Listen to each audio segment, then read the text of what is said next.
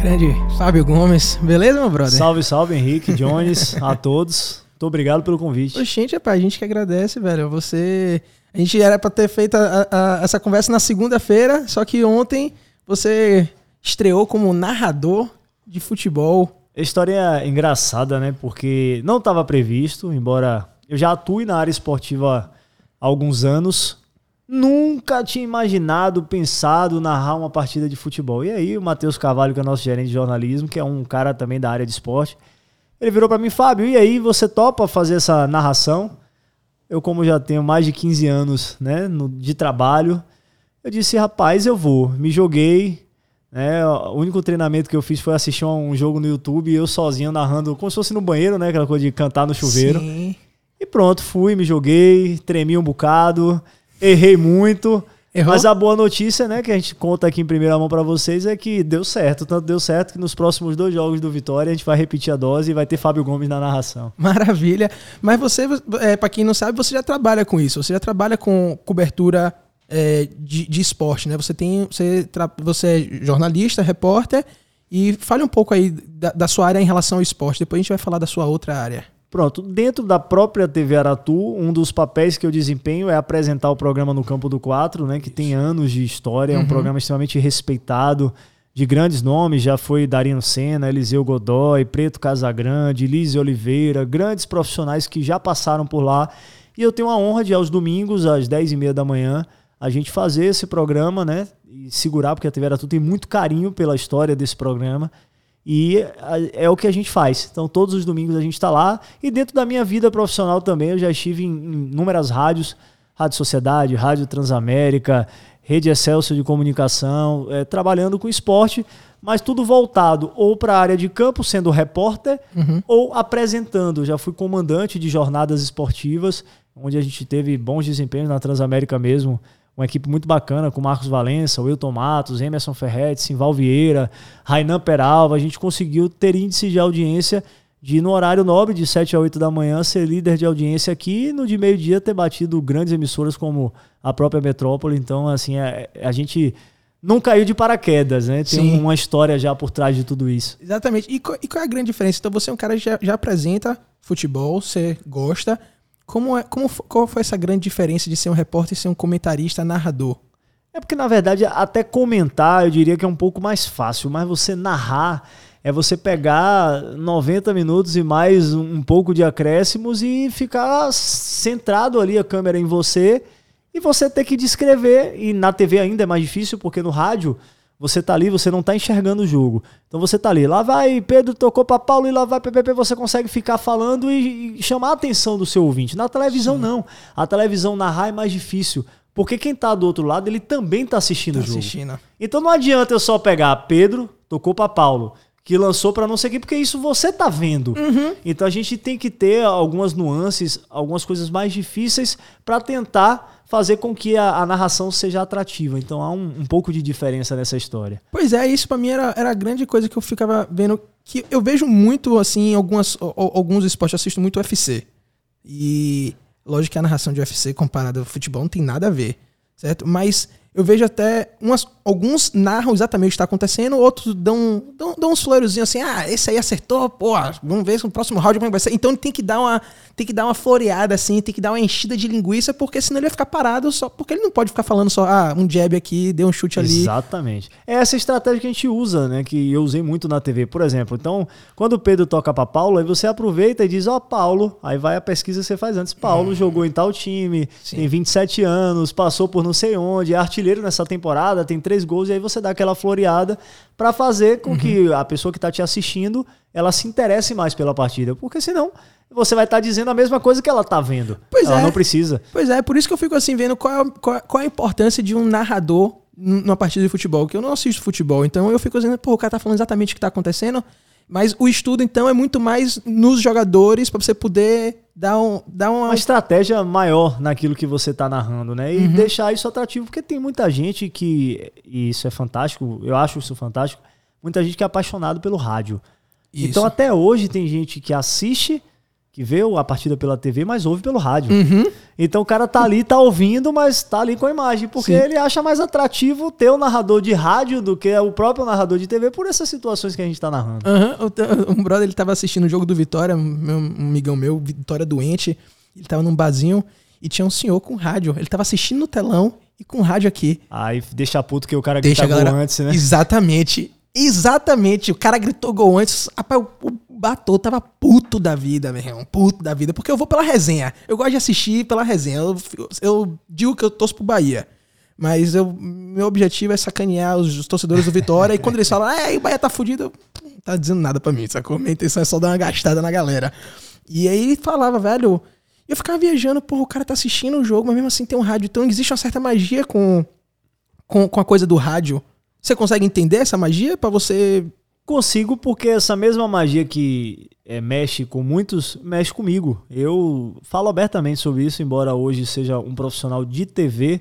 Uhum. Eu sou tão apaixonado por rádio que hoje eu diria que se o mercado do rádio pagasse melhor, eu vivia somente do rádio.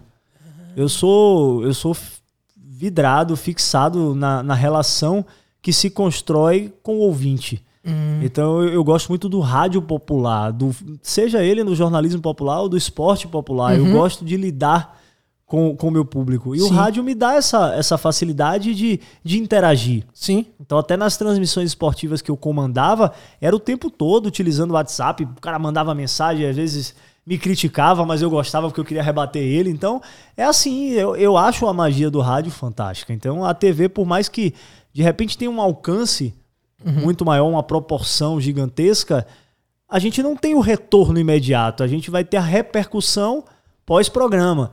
Mas no rádio não. No rádio, se você falar uma coisa que o cara não gostava, tá me ligando aí. Eu tô aqui divulgando o número 3486-3201. O cara me liga. Ah, mas não concordo com o que você falou. Não, se você não concorda, por quê? Mas é minha opinião. E aí a gente consegue, né, uhum. gostando ou não, interagir. Eu acho a magia do rádio é exatamente isso, o dinamismo que o rádio, que o rádio tem. Sim, sim. Inclusive que o, o, rádio, durante muito tempo, agora não, né? Que com a internet, com o WhatsApp, uhum. são ferramentas extremamente importantes, né? É, de informação. Mas o rádio, durante muito tempo, foi a, a, a, o, o, meio, o veículo de comunicação que sempre saiu na frente. Porque através dessa, desse contato direto com o ouvinte, o cara ligava para o rádio e dava uma informação. Uhum. Acabaram, acabou de matar uma pessoa aqui, Uhum. Olha, um atropelamento, oh, o político tal passou aqui, está cometendo uma irregularidade aqui. E aí uhum. era através dessas informações do ouvinte que a gente saía na frente sempre. Sim. E o podcast nada mais é do que assim uma, um, um, não uma elevação, mas é tipo assim, não é nem evolução também, mas ele veio do, do rádio. O podcast ele é uma, uma ramificação da ideia do rádio, entendeu? E o podcast agora tem a coisa do vídeo, mas o podcast nasceu apenas com, com áudio. E eram grandes radialistas que trabalhavam em rádios que começaram esse movimento de podcast, sacou? Então o rádio tem assim essa função.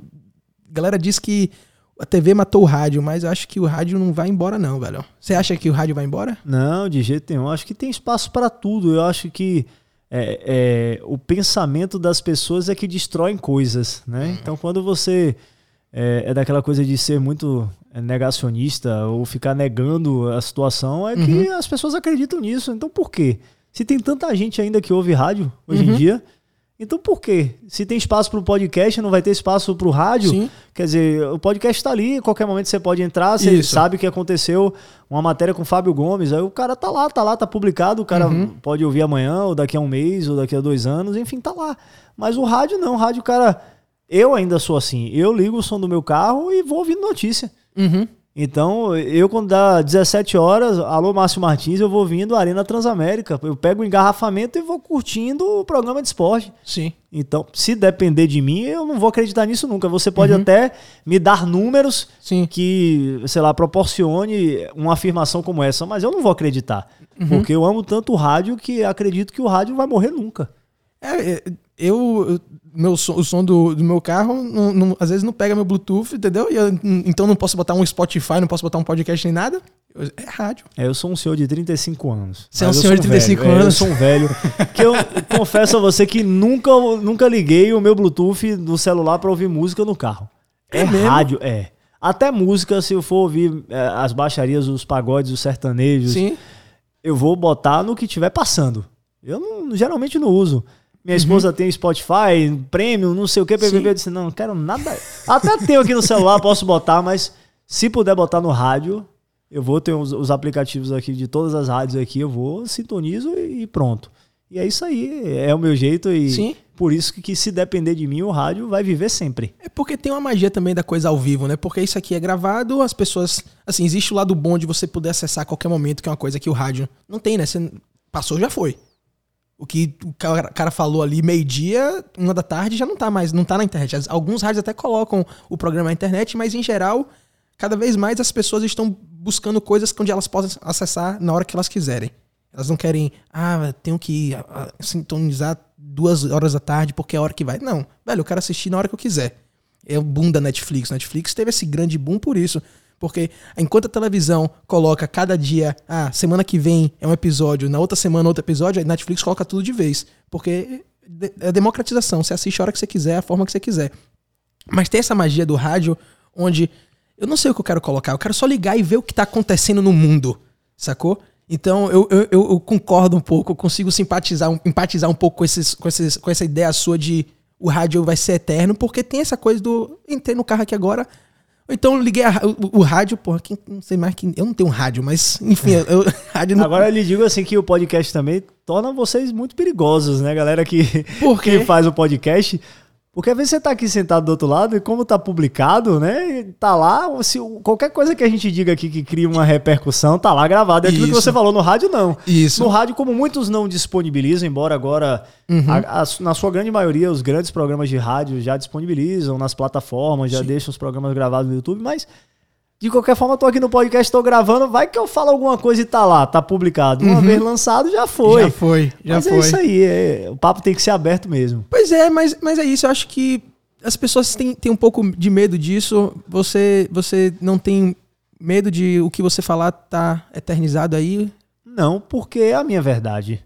E a sua verdade naquele momento também. Não quer dizer que você vai ficar casado com a ideia, né? Exato. É, Isso acontece muito, né? Às vezes o cara, o cara vai pegar Twitters, né? Ou sei lá, plataformas antigas, e Uhum. aí o cara às vezes postou um negócio lá atrás que não gostava do, do político tal. E aí, seis anos depois, sete anos depois, o cara tá trabalhando com o mesmo político que ele criticou. Aí vem os senhores da internet, vão buscar o que o cara falou lá atrás, como se o cara não tivesse direito de, de mudar Uhum. de ideia Com certeza. de, de ideologia, de pensamento, Sim. né? Então é, é isso aí mesmo. Aí faz parte. O que, o que eu, eu tava falando isso com, com, com um brother que veio aqui. O que eu menos quero é que a minha ideia de hoje seja a mesma de amanhã, sabe? Eu quero ter, que Você seja vai outra. ser um cara chato, retado, né? Porra, pior que eu sou chato, ideia. velho. Eu sou chato. Eu sou, eu sou. Ó, você disse que você é um velho, um, velho- um jovem um senhor, senhor. De, um senhor de Um senhor 35 anos. Eu sou um velho ranzinza de 31 anos. Eu sou ranzinza. eu sou aquele velho que, se for em filme americano, a bala cai no meu quintal, sabe? Eu sou, eu sou essa essa pessoa. Eu sou chato pra caralho, entendeu? Mas eu acho que faz parte. Acho que cada um do seu jeito e sempre buscando evolução. Então eu não me incomodo. Eu penso muito. Isso aqui ajuda pra, me ajuda muito porque me faz eu pensar duas vezes antes do que eu vou falar. E eu acho que isso é importante. Não por ter assim, ah, medo de que as pessoas vão criticar, mas acho que a gente tem que pensar um pouco, sabe? Antes de falar em certas coisas. Já outras coisas, meu irmão, fala o que tem na cabeça, tá? Sacou? isso É, aí. o que tá vindo e, e é pra lá que vai. É faz parte. Agora vem cá, falando um pouco em, em mudanças de cabeça, mudanças de ideia. A gente tava conversando que, assim como você, assim, eu não, eu não tô num físico tão bom quanto o seu, mas eu sou um ex-obeso, sabe? Eu já fui bem gordo. Tá bem demais, pô. Tá Pela bem foto que demais. você me mostrou, tá bem demais. Pra comparar naquela foto, É, tava tá ótimo. Eu tô tá um excelente. atleta. longe disso, mas tô chegando lá. Mas você passou por algo parecido, você, você perdeu bastante peso. É, na verdade, eu falo com muita tranquilidade isso, porque eu pesava 130 quilos, hoje peso 76, um ano e sete meses aproximadamente de pós-cirurgia bariátrica. E foi a melhor decisão da minha vida. Se as pessoas perguntarem, Fábio, você recomenda a cirurgia bariátrica? Eu não recomendo porque eu acho que é uma decisão que tem que partir de você. Eu diria que a minha decisão foi a melhor da vida. Eu tive uma recuperação ótima, eu não tive problema, eu não passei por absolutamente nada que fizesse me arrepender de cirurgia. Sim. Mas é uma cirurgia. Uhum, E toda cirurgia tem seus riscos. uhum. E eu escolhi mudar minha vida nesse sentido. Não achem que foi. é, muita gente acha, ah, por que não fez uma dieta? Fiz. Tentei fazer dieta. Eu fui em ortomolecular. Eu perdi 20 quilos com ortomolecular e depois que, que são medicamentos caros, são medicamentos fortes, depois Uhum. eu engordei, perdi 20, engordei 30. Aquele efeito sanfona, Sanfona. Que, que vai e volta. Então eu passei por tudo isso. Uhum. Eu cheguei num, num momento de 130 quilos que eu sentava no sofá, né? Minha esposa é uma atleta, sempre gostou de atividade física, ela ia, ela malhava e eu não tinha vontade de fazer nada. E aí eu sempre criava dentro de mim aquela coisa assim, porra, é, eu não vou fazer porque começo amanhã, hoje eu tô cansado, trabalhei muito, tenho que buscar meu filho. Sempre é uma desculpa. Vou buscar meus filhos na escola. Uhum. E eu precisava dar essa mudada. E aí eu procurei, né, referência de pessoas da, dentro do meu, do meu círculo de amigos que fizeram cirurgia e fui nesse médico. Cheguei lá, né, doutor Marcos Leão, né, um abraço pro doutor Marcos Leão. É, um anjo, né, que eu conheci, e aí eu fazia os exames, né? Eu não tinha problema de saúde nenhum grave que tivesse indicativo de cirurgia, eu tinha o que todo gordo tem, né? Problema de de- Colesterol colesterol alto, risco de infarto, então assim, mas não tinha nada. Sim. Tinha problema na coluna, muita dor na coluna eu sentia. E pronto. Que era Você sentia que era por conta do peso ou só dor na ah, coluna? com certeza, porque depois da cirurgia eu não- dificilmente vou ter uma dor nas costas. É algo assim pontual que pode vir por qualquer outra coisa que eu faça, mas nunca vai ser mais pelo peso, pelo Sim. menos não no momento. Sim, sim. Então, assim, o doutor Marcos Leão, ele me conheceu, uma figura fantástica, um amigo que, que eu fiz, e aí ele me passou os exames três vezes. Aí eu chegava lá no consultório, doutor, aqui o resultado, os exames e tal. Ele, tá bom, Fábio, daqui a um mês é a sua cirurgia. Aí foi assim na primeira vez, daqui a um mês eu disse, ô doutor, não vou fazer não. Aí desistia. Aí fiz o exame na segunda, aí chegava lá nada. Na terceira, em nada. Medo. Medo. Do desconhecido. Mas medo, medo do que poderia acontecer pós-cirurgia ou medo da cirurgia? Medo da cirurgia. Da cirurgia. É aquela coisa do medo do dentista. Uhum. É, tem muita gente que tem pânico de dentista porque nunca foi no dentista. Sim. Lógico que eu tô dando um exemplo completamente diferente. Você Sim, não vai sim. morrer no consultório odontológico. Você pode morrer num- numa tenho- mesa de cirurgia. Eu tenho uma conhecida que morreu na, na pandemia. Morreu, tem, ela faleceu em maio, velho. Ela foi. O, o médico passou- disse que ela estava pré-diabética, então ela precisava fazer bariátrica. Ela fez, erro médico, acho que o cara não suturou direito, o ponto abriu, é, infecção geral. Morreu 24 horas, foi 48 horas depois da cirurgia. Imagina. Velho. Então, assim, por isso que eu não recomendo. Sim. Né? Eu não, não- quem sou eu para recomendar Uhum. alguma coisa? Eu digo que a minha foi bem sucedida Sim. e eu sou feliz com a decisão que eu tomei. Mas por causa desses riscos, você tem alguém perto que infelizmente não tá aqui para contar nada. Uhum. E eu poderia não estar aqui para poder falar sobre tudo isso. Sim. Então, é, é o medo do desconhecido. Eu tinha muito medo, tinha muito medo de não, não sair da, da cirurgia, de não ver mais meus filhos. Eu tenho dois filhos e morria de medo disso. E aí, na quarta vez que eu levei os exames, era um pouco antes da pandemia estourar aqui, que depois veio, fechou tudo. Ele já tinha, inclusive, uma viagem marcada para a Europa. E aí ele disse para mim assim, ó Fábio, você vai operar daqui a três dias. No quarto, um dia após a minha cirurgia, ele viajaria. Então, a partir de agora, você já sai do meu consultório com dieta pré-cirúrgica. Aí eu disse, é, fudeu. Não, Agora não tem que tem mais jeito. Aí eu disse, ele, você vai? Eu disse, vou. Dessa vez eu vou. E que aí, deu essa coragem pra ir? porque como ele já me colocou na- numa dieta, eu, não, eu disse assim, não, agora vou. Aí no outro dia ele já tinha marcado no hospital pra eu ir pra consulta anestésica. Sim. Então assim, ele já me botou pra sair do consultório com várias atividades. Uhum. Pra dizer assim, não, agora você vai ali, daqui a pouco você volta aqui, amanhã você vai ali, você traz o exame aqui. Então ele não me deu possibilidade de pensar, ele já me deu um monte de atividade pra eu ocupar minha mente esses três dias e eu não fugi. E foi o que aconteceu. Cheguei lá, no dia, no dia da cirurgia eu pesava 130 quilos. E aí eu disse, é, rapaz. Eu disse, 56, cinco- 40 e quanto? 50 e eu tô com 76, 54 quilos, né? De 130 para 76, tirei Ok. uma criança pesada de dentro de mim. É, eu- Então, assim, eu- eu cheguei. Eu cheguei no hospital e no dia, eu, pô, eu tinha muito medo, né? Lógico que eu não falava disso. E pra você ter ideia, é, só minha esposa sabia desse processo de eu ter ido três, quatro vezes e ter desistido. Eu nunca disse a meus pais. E até no dia da cirurgia, no, no período que eu saí já na dieta, quando eu saí de lá, foi que eu resolvi contar. Eu disse, olha, eu, eu tô agora numa dieta pré- Pré- pré-cirúrgica, pré-operatória, vou, vou fazer a bariátrica. E não deixei ninguém opinar. Aí o pessoal dizia: Não, vou fazer. Não adianta, não conversem comigo. Eu também não quero conversar. Vou fazer e pronto. Uhum. E aí tinha que assinar, né? Porque tem aquele termo de, Sim. de que tudo pode acontecer Tudo na cirurgia. Você tá acontecer. assinando sua morte, né? Então eu dizia assim: Não, beleza, vamos. Aí eu disse, rapaz, quem é que vai assinar essa porra, esse atestado de óbito aí? aí acabou que eu dei a minha esposa pra ela assinar. Eu disse, assina essa porra aí, velho.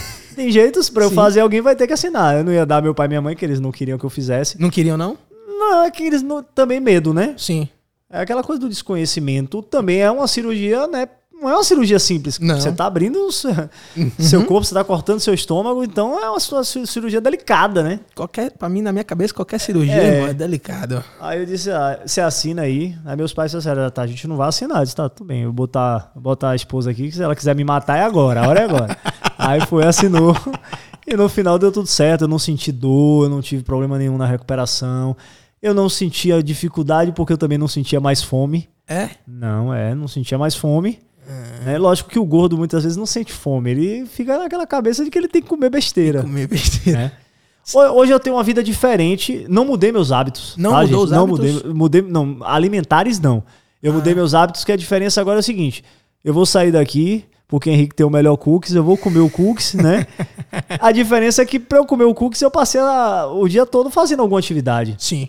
Então, assim, por que, que eu emagreci muito rápido? A galera que me via na TV achava que eu tinha ficado doente. Uhum. Mas porque eu cheguei nesse processo a fazer quatro atividades no mesmo dia. Eu acordava de manhã, ia pro funcional na praia, chegava mais tarde, eu ia pro treinamento de goleiro, depois eu ia jogar futebol e cheguei a jogar vôlei de noite. Rolava um baba, se deixasse eu ia.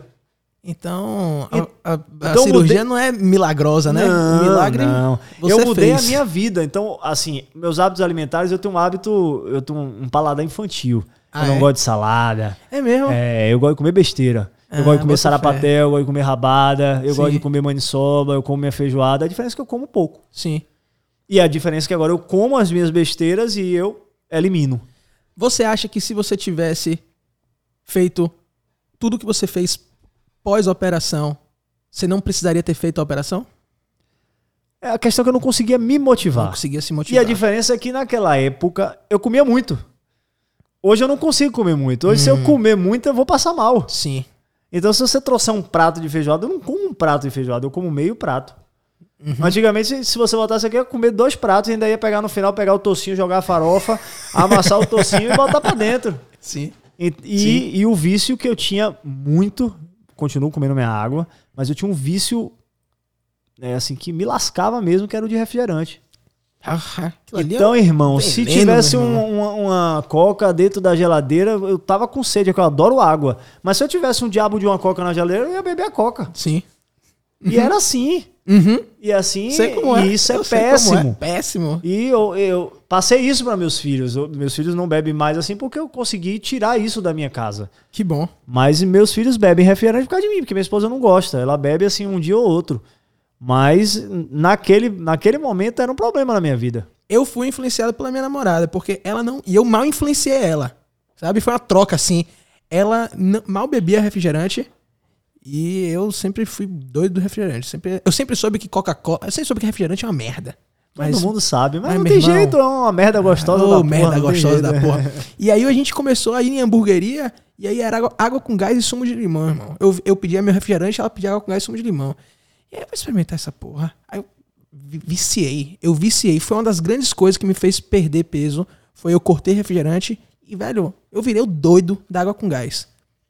Eu vou pra churrasco, que eu, eu, eu parei de beber tem muito tempo. Eu tomo duas cervejas, três cervejas, eu fico bêbado com três cervejas, sacou? você perguntar pra Rafinha, você sabe, ele vai saber, velho. Ele fica bêbado muito rápido, porque eu parei de beber tem muito tempo, sabe? Eu não gosto muito do, do efeito que o álcool faz em mim, sacou? Eu tomo duas cervejas no máximo.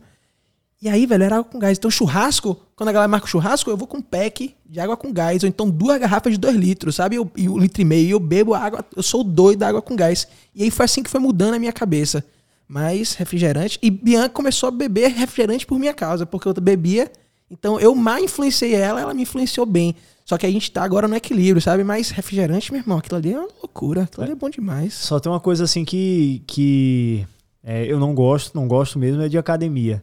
Então hoje eu tô no processo que eu emagreci muito, preciso de, de, de músculo, né? Sim. De, de um trabalho diferenciado, mas eu não consigo gostar de academia. Por quê? não é meu. Não Não é gosto de chegar aí pra, de ir pra academia, não gosto daquela vibe de ir pra academia, de ficar pegando peso, nunca gostei. Uhum. Eu sempre gostei, de, eu sou ativo, eu gosto de bater meu baba. Eu descobri, é, na verdade, na minha infância, eu sempre tive bicicleta, mas eu descobri o pedal. Então, assim, eu sou o, o louco da bicicleta hoje, já pedalei 100 É quilômetros, mesmo? é, já saí de Arembepe e, e fui pro Costa Azul onde eu moro. Sim. Então, de vez em quando bato os três faróis, um Maitá, Barra, Itapuã. Sim. Então, descobri uma onda assim que vou pra Reserva Sapiranga e tô com um projeto de fazer, lógico que aí não é de vez, né? Pegar umas férias minhas e dar um passeio, fazer Salvador, Aracaju, pedalo 100, durmo em qualquer lugar, no outro dia pedalo mais 100 e aí tô querendo fazer essa esse passeio, sair de Salvador e chegar em Aracaju e dar uma volta de bicicleta. Porra, e o que é que motiva essa. O que, o que é que. O que lhe atrai na bicicleta? Porque tem muita gente fazendo, pedalando. Minha mãe, por exemplo, minha mãe adora. Minha mãe pedalava de, de noite, sabe? Acho que era terça e quinta que ela pedalava. Aqueles grupos, Os aquela grupos, tá galera. ligado? A roupa uniformizada, aquele negócio, ou é laranja, laranja chamativo, é verde cana, sabe? Pra chamar atenção por causa do reflexo, Do reflexo. do- do- do- dos do faróis. perigo, né? perigo, exatamente. Mas virou um boom, virou uma sensação essa coisa do, do pedal que eu acho massa. Eu acho massa que, é, pelo menos, é um, é um bom. É uma coisa saudável, sabe? E o que é que ele atrai no pedal, assim, pra você querer fazer 300 quilômetros? É, na verdade, eu não consigo lhe explicar por que, que teve esse boom, né? Porque bike já existe há muito Sim, tempo, mas sim. tem alguns esportes que do nada eles fortalecem. Agora o futebol tá super na moda, todo mundo pega. Tem um monte de mulheres fazendo futebol, jogando altinha na praia, uma parada assim Uhum. Sim. que do nada é, teve esse boom, né? E isso, Isso. aconteceu também com o pedal. Isso. No meu caso específico, eu tava naquele momento de procurar esportes com o intuito de perder peso rápido. Hum. E aí, tava fazendo boxe, tava fazendo futebol, tava batendo baba, e aí me apresentaram o pedal. Foi por causa de joelho? Nada disso, não, né? joelho bom, então não foi por causa é, de sobre- Não. sobrecarga de joelho. Aí simplesmente eu conheci, não me lembro como é que foi isso, mas um, alguém me indicou, disse assim, pô, velho, você já fez um, um passeio em Sapiranga? Aí eu disse, rapaz, não, nunca fiz não. Rapaz, tem um cara lá que, John, um abraço pra você, John, figuraça, ele tem lá na, na Praia do Forte, né? O Forte Trilhas, que é o grupo que ele chama lá, que ele pega pessoas, né, que para fazer passeios, aluga bicicleta e você vai fazer conhecer Sapiranga. E aí eu fui com minha esposa lá, a gente foi fazer. E aí fizemos 20 quilômetros dentro da mata, uma trilha massa de se fazer, legal, com banho de cachoeira. Porra. E eu disse, pô, velho, que pegada isso aqui. E aí me encantei. Sim. E aí depois disso não parei mais. Aí ele foi me estimulando, foi assim, rapaz, você faz também aqui, vamos na pista com a galera. Você vai ver que é massa, vento batendo na cara, vibe massa, vamos nessa. E ele foi me estimulando e eu fui gostando. Então de sair de um passeio de trilha, né? Sim. Pra uma onda mais legal, assim, de, Uhum. de- de andar na pista mesmo, de, de pegar e bater metas, né? E simplesmente pedalar. E você faz o quê? Você faz toda semana? Tem um dia específico, um horário específico? Agora não. A gente tava fazendo, né? Eu tinha um grupo, né, de seis amigos. Essa Uhum. coisa dos grupos que você Sim. falou, que a gente tava sempre indo terça e quinta. Mas aí a galera acabou dando uma desanimada aí, parou. E aí sempre que dá eu pego minha bicicleta, às vezes vou sozinho mesmo. Uhum. né? Tem aquela coisa que muita gente só podia à noite. À noite eu acho mais perigoso, Sim. né? mais complicado. Embora a gente tenha uma cidade com muitas ciclovias hoje em dia, Uhum. tá tendo também muito, muito assalto, né? muito roubo de bicicleta é, na cidade. tava rolando esse movimento aí, né? Porque um cara de bicicleta cara, né? Eu vejo a galera Isso. fazendo uns investimentos altos em É, bicicleta. tem gente com bike de 20 Pô, mil. É, o brother tava falando assim, não, velho, 5 mil é, é barato. Eu falei, caralho, meu irmão, uma, uma bicicleta de 5 mil, velho. Antigamente comprava uma moto de 5 mil, Pelo né? amor agora. de Deus, tá ligado? Mas é Porra. nessa, nessa vibe aí, aí eu não tenho nada muito, muito fixo de Sim. dia, não. Quando me dá na telha, eu pego minha bicicleta lá e vou fazer meu pedal. Não me prendo muito a, a ter gente também pra ir. Se precisar, eu pego meu fone, boto no ouvido, ligo minha música e vou. Vou sem, sem direção. Às vezes bato, Sim. saio do Costa Azul, vou, vou na barra, ou às vezes subo até buraquinho, depois desço Sim. e tá tudo certo. Tá co- pago. Tá pago. É o termo do, E como do é? momento. E você se sente bem pra caralho, velho, quando você termina? Porque quando eu termino a atividade física, eu me sinto bem pra caralho, meu irmão. É, ah, é a melhor coisa. Eu já tive, inclusive, eu cheguei a fazer alguns dias, eu tava saindo, é perto, pô. Saía do Costa Azul e ia pra TV Aratu, onde eu trabalho na Federação de Bike. E assim, pra mim era o, a melhor coisa que eu tava fazendo, porque além de tudo eu tava economizando, né? Uma Uhum. gasolina cara pra diabo. eu tava dando economizada. Só que assim, a logística não me permitia Sim. fazer isso, porque eh, vida de casado e de quem tem filho, a gente se divide. Então eu Sim. levo os meninos pra escola e minha esposa pega. Uhum. E aí isso impossibilitou o meu projeto de ir de bicicleta. Porque se Uhum. eu tivesse alguma maneira de fazer, eu ia todo dia e voltava todo dia de bicicleta. Uhum. Porque é um esporte que eu gosto e para mim ia virar um meio de transporte fantástico. Pô, com certeza. E vem cá, é, você como ex-gordo, não sei se você divide o mesmo pensamento que eu divido, mas eu me, me incomoda muito essa romantização da gordura, dos gordos que tá acontecendo, sabe? Aceitar como eu sou, ah, eu não quero me, me enquadrar nos padrões de beleza da sociedade, porque para ser feliz tem que ser magro, essas coisas. E, velho, eu me sentia muito mal gordo e eu me sinto bem melhor, sabe? Um amarrar o tênis, um amarrar tênis para mim era um sacrifício. É, Hoje eu... Eu, me, eu, me, eu, me, eu me movimento melhor, eu, eu parado, eu tô melhor parado, sabe? do que quando eu tava com 40 quilos nas costas. E eu fico vendo essa coisa da romantização da gordura e me deixa muito puto isso, velho, porque é uma doença. para mim, para mim um, um, uma pessoa gorda assim, é, é, pra mim é um, é um, vício em comida, que eu já fui. Já fui viciado de duas horas. Da, o que me engordou pra caralho foi duas horas da manhã, velho. Eu, eu edito, eu fico, tava editando. Duas horas da manhã, hora que batia fome, né, irmão? E aí, e aí Tome-lhe pizza, o que vier, pizza, o que tiver na geladeira. Eu, eu, nos Estados Unidos, McDonald's, meu irmão, barato, McDonald's com uma zorra, sabe? Era muito conveniente, era muito fácil. E aí isso me desandou pra caralho. E eu me incomoda muito essa romantização da gordura. Lhe incomoda isso ou você acha que eu fiz o meu e cada um faz o seu? É, na verdade, Henrique, assim, eu respeito muito a particularidade de cada um. Né? Hum. Se a pessoa sentar do meu lado disser que é feliz do jeito que ela é, que sou eu para poder Cê discordar acha? dela. Não, é isso. Não cabe a mim dizer que Sim. se ela é ou não. Eu concordo com você no sentido de dizer que eu não era feliz, uhum. né? Eu era, eu estava acomodado, mas como é que eu ia dizer que era feliz? Porque depois a gente só faz a reflexão depois que a vida começa a mudar. Exatamente. Então assim, eu fiz várias reflexões pós cirurgia. Eu ficava dizendo, caramba, eu, eu tinha usava praticamente as mesmas roupas. Eu não me olhava no espelho quando eu me vestia. Chegava numa uhum. loja, geralmente não dava nada em mim. Uhum. Então eu mandava alguém comprar roupa para mim porque eu não queria ir no provador, porque eu não me é sentia mesmo? bem. É, cara, você não se sentia bem. Você não gostava de me olhar no espelho. Eu não cheguei a esse ponto, não. Eu tinha vergonha, e... mas não vergonha esse ponto. É, mas... Não, eu não era nem vergonha. Não, não digo que é vergonha, eu não me sentia bem uhum. de, de ir comprar roupa. Porque eu não tinha mais aquela, aquele tesão de ficar arrumado. Sim. Sabe? De que eu achava Sei. que eu não me sentia bem, bem vestido. Uhum. Eu não dizia, aquela roupa não, não me fazia me achar bonito. Sim. Então pronto, então assim, eu não julgo os outros. Uhum. Eu analiso como você fez uma autoanálise, eu também fiz em mim. Sim. Então eu também não era feliz. Né? Mas eu não vou dizer, entrar nessa onda da, da romantização, nada disso. Eu acho Sim. que cada um tem sua particularidade. Se você não se incomoda, se você é feliz da sua maneira, se você não acha que, que precisa mudar por conta de se sentir bem, bacana. Eu acho que você tem que cuidar da saúde. Uhum. Então, se você sentir que sua saúde está passando por problemas por conta do sobrepeso, que aí sim é uma doença, a gente tem que dizer que a obesidade é uma doença uhum. e mata sim. sim. Né? Então, isso a gente tem que alertar mas quanto a pessoa se sentir bem, acho que é de cada um. E eu concordo com você, eu não, eu não era feliz e precisava de uma mudança. É, velho. É, eu, eu não, não, não gosto do, não, dessa romantização. Me incomoda muito porque é uma questão. Se você parar pra ver, assim, botando no nosso contexto atual, 78% das pessoas que morreram por Covid tinham obesidade ou outra comorbidade. 78%. Então... É, eu tive Covid, inclusive, em dezembro do ano passado. E quando eu tive, eu tive muito medo, né? Porque eu tinha feito a cirurgia bariátrica e tal. Aí procurei um infectologista, é, peguei de meu cinegrafista, trabalhando. E aí, quando eu cheguei lá, o médico, rapaz, fique tranquilo.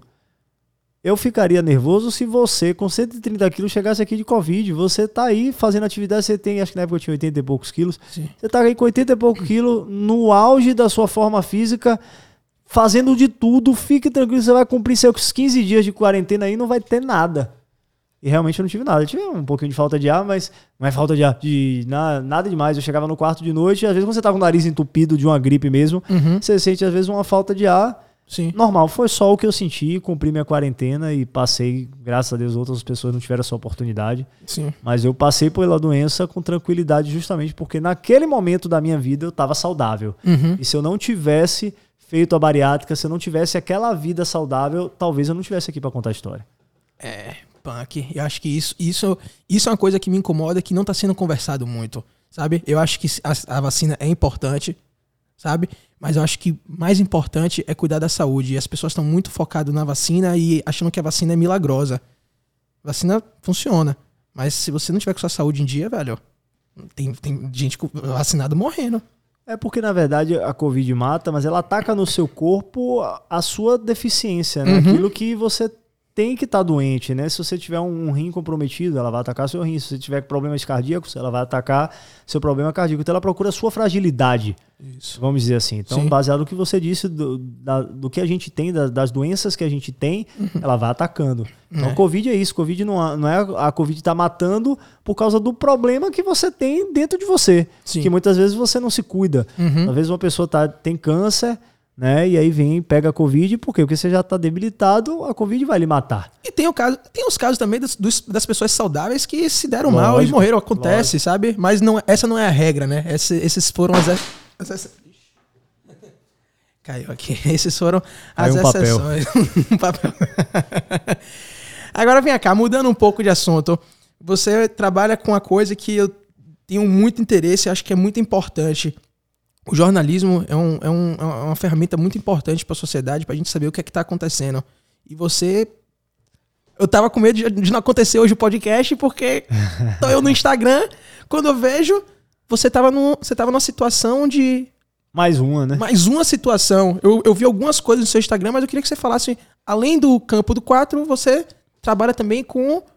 Você faz reportagens policiais, cobertura de, de operações. Como é que funciona isso? É engraçado porque eu escolhi o jornalismo esportivo e o jornalismo policial me escolheu. Então, para a uhum. gente chegar hoje, eu tenho que voltar um pouco no tempo. Eu tinha 18 anos quando eu comecei minha carreira na Rádio Sociedade da Bahia. Como estagiário, já era estudante de jornalismo. E aí, com 19, veio uma oportunidade de virar repórter. Uhum. É, tinha, alguém tinha sido demitido, tinha sido desligado. E aí, eu disse: caramba, eu com 19 anos tinha um ano de faculdade. Mas você já estava na faculdade de jornalismo. Tava. Mas aí, cinco anos de faculdade, Sim. não podia ser contratado, era estagiário. Sim. E aí veio uma possibilidade, naquela época era muito comum, de fazer um curso de rádio voando rápido em Itabuna. Eu fui em Itabuna. Itabuna, né? É. Não tinha aqui em Salvador, não? Só que naquela época era mais fácil, né? Praticamente é. você chegava, se matriculava e já voltava radialista. Ah, certo. Então, eu rapidamente fiz esse curso e já voltei radialista. Entendi. É, hoje em dia é mais difícil, hoje Sim. você tem que fazer as faculdades, mas naquela época é era um show, né? Sim. Então eu estava ainda estudando jornalismo na Jorge Amado. E aí surgiu a oportunidade. Então, com 19 anos, eu já fui contratado como repórter, que eu já estava tendo certo destaque na Rádio Sociedade. Na época, a Rádio Sociedade tinha 85 anos de vida. Para mim foi uma honra, né? Uhum. Eu, eu, fui na história da rádio naquela época. O repórter mais novo dos 85 anos da rádio a ser contratado, com 19 anos. Eu já era repórter. Porra, que maravilha. E aí fui repórter de VHF, que era o famoso repórter de rua, que eles chamavam de repórter Sim. de VHF. VHF aí, é o que? Era o termo que eles utilizavam. Repórter VHF era tipo um repórter de rua que fazia tudo, Sim. entrevistava o povo. E, e aí coincidiu de, naquele período, com 19 anos, eu já na rua, Zé Eduardo ser contratado para a Rádio Sociedade. Zé Eduardo Bocão. Bocão. Sim. Quando o Zé Eduardo chegou, eu já estava lá.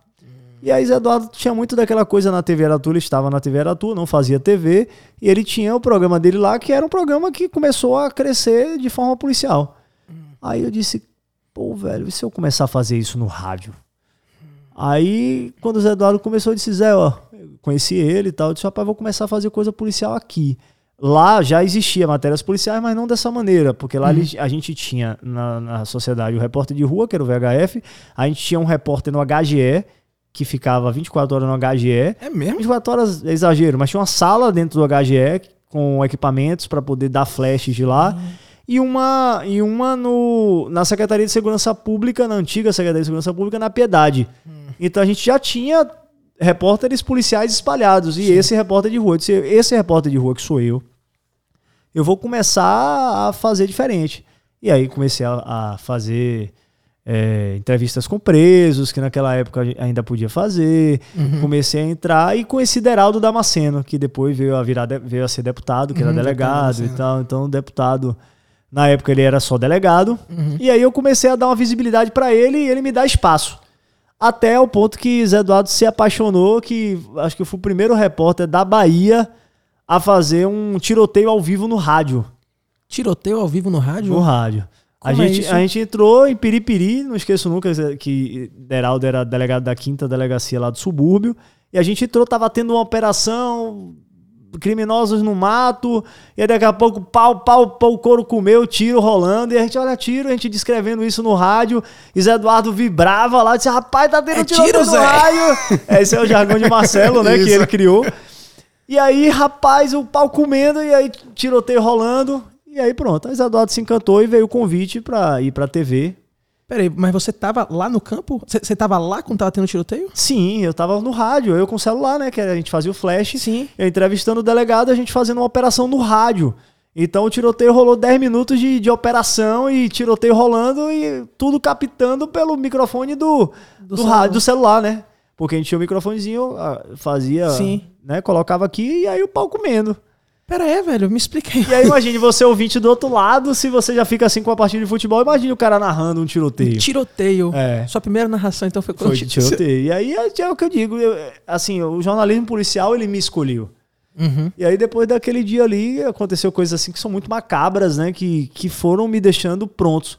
Por exemplo, é, havia um rodízio, né? Nessa coisa do HGE, Piedade, repórter de rua. Teve uma outra, uma outra situação também que me marcou muito, que foi a, a morte de um adolescente de 17 anos, é, estudante do colégio oficial. Ele tinha um sonho de ser policial militar. E eu tinha pouco tempo de repórter de rua. E aí esse, esse menino, ele tinha sido baleado numa situação de assalto. Ele reagiu a um assalto. O cara queria levar o celular dele, ele tinha 17 anos. E aí isso me marcou muito porque quando a viatura chegava da polícia ou do SAMU, passava pela porta com que a gente ficava. Então subiu uma viatura do SAMU em alta. E aí eu, eu, pô, jovem, menino, 19 anos, toda vez que chegava qualquer ambulância, a gente subia doido pra ver o que era, né? Com um papelzinho já pra ver o que é e noticiar. Sim. Aí, cara, quando tirou esse menino, ele ainda com vida, né? Tirou esse menino da, do SAMU pra colocar na maca, você troca de maca, né? Você tá na maca da ambulância pra colocar na maca do hospital. E aí carregaram esse menino e aí colocaram o menino na maca do hospital. E aí isso aí eu nunca consegui tirar da mente. Quando teve o impacto do, do corpo de tirar de uma maca pra botar da outra, o projétil, é até triste falar disso, o projétil estava preso no couro cabeludo dele. Então nesse impacto o projétil caiu no chão.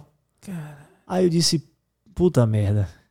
Pra mim aquilo ali era uma novidade, né? Um menino, 19 anos, eu, 19 anos, ele, Uhum. um adolescente de 17 anos, vendo aquilo ali, eu disse, pô, cara da minha idade praticamente. Uhum. E eu tô vendo o cara aqui com um tiro na cabeça. Aí horas depois ele tava morto.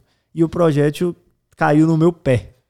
Cara. Aí eu disse, é, eu, eu tenho que estar pronto pra tudo, entendeu? E aí, assim, pense que você levar isso pra casa, né? Você separar isso, é uma parada que você tem que trabalhar muito. Eu, imagino. Porque você, você não pode levar a- essa energia pra casa, entendeu? E Como aí- é que faz essa separação? Como é que você, depois de, de uma. Essa adrenalina com mistura, por exemplo, um tiroteio. É uma adrenalina com mistura de medo, sei lá o que mais passa, passa, porque eu nunca passei por uma situação assim, então não tenho noção. E depois chegar em casa e vida que segue. É complicado, né? É, na verdade, nem sempre foi fácil, né? Mas a gente acostuma, porque precisa acostumar. Caleja, você fica um pouco insensível, você acha? Eu não vou dizer insensível, porque tem coisas que ainda mexem, Uhum. né? Mas a gente entende que aquilo ali é uma profissão, é como o médico precisa operar, né? O advogado vai precisar defender o preso, Uhum. o criminalista vai ter que defender o descarado que matou, e o jornalista precisa noticiar. Então, é, vamos dizer assim, vai ter que ter alguém ali para fazer aquilo. Sim. Porque não é porque o jornalista existe que o crime acontece. Uhum. O criminoso tá ali e a notícia precisa chegar.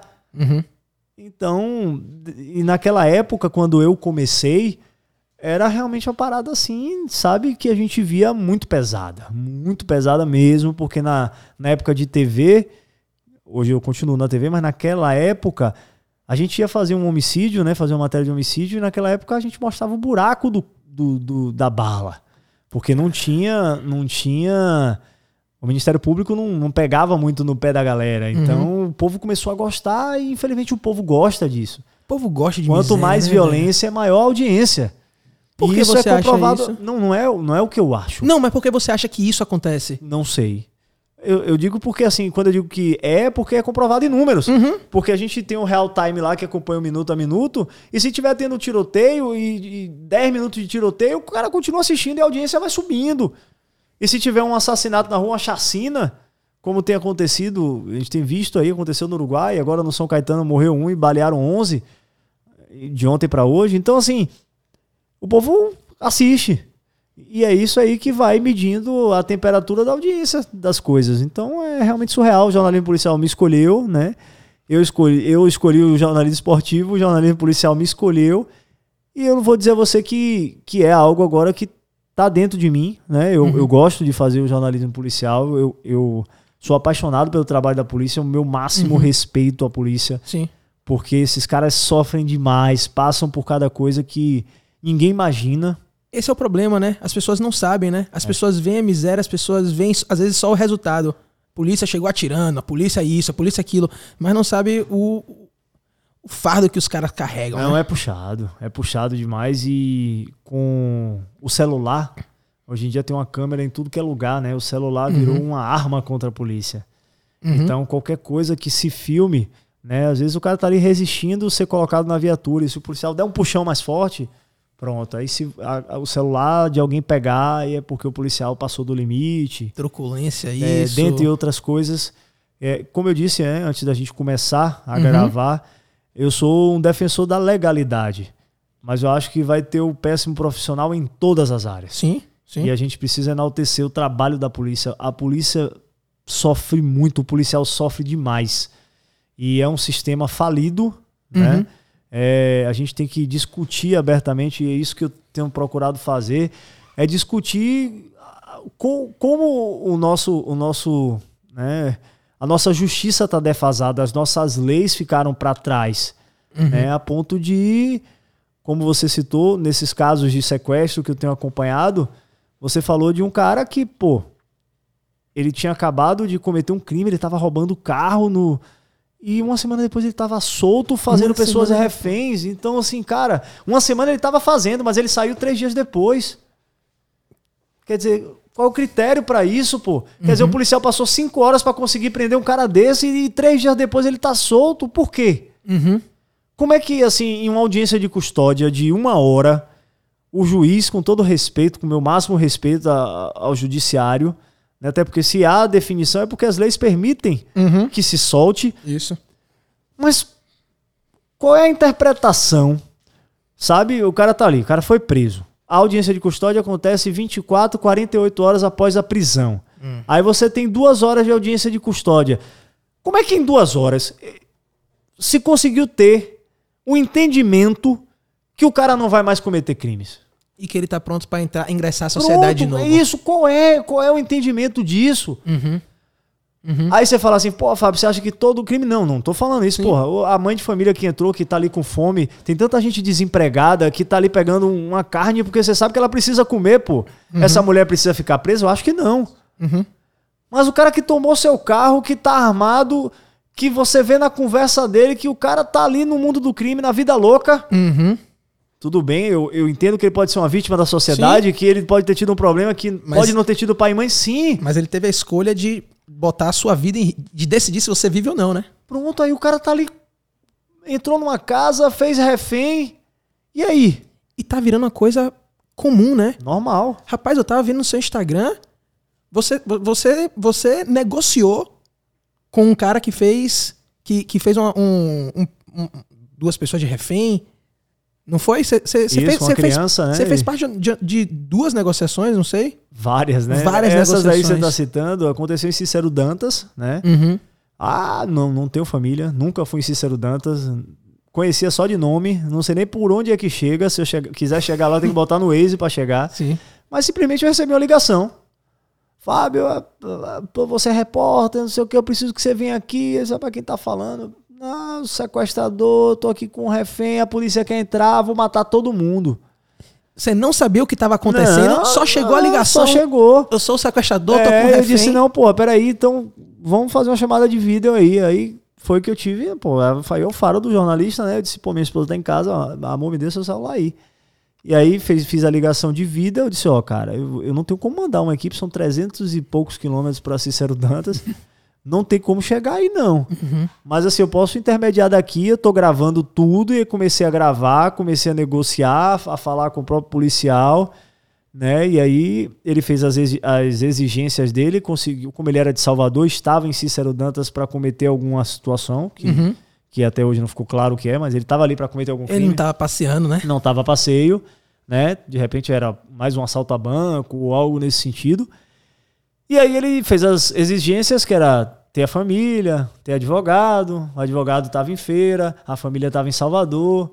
Então, nesse período de sair de Salvador e sair de feira para Cícero Dantas, eu fiquei a madrugada dentro conversando com ele no celular, né? Porra, você ficou conversando com um cara que tava com arma na cabeça de outra com pessoa. Arma na cabeça de uma, de uma outra de uma pessoa. mulher grávida, né? É, e, e, e o pessoal até fez GIF, né? Que eu ficava, calma, cabelo, calma, cabelo, que era o vulgo do cara.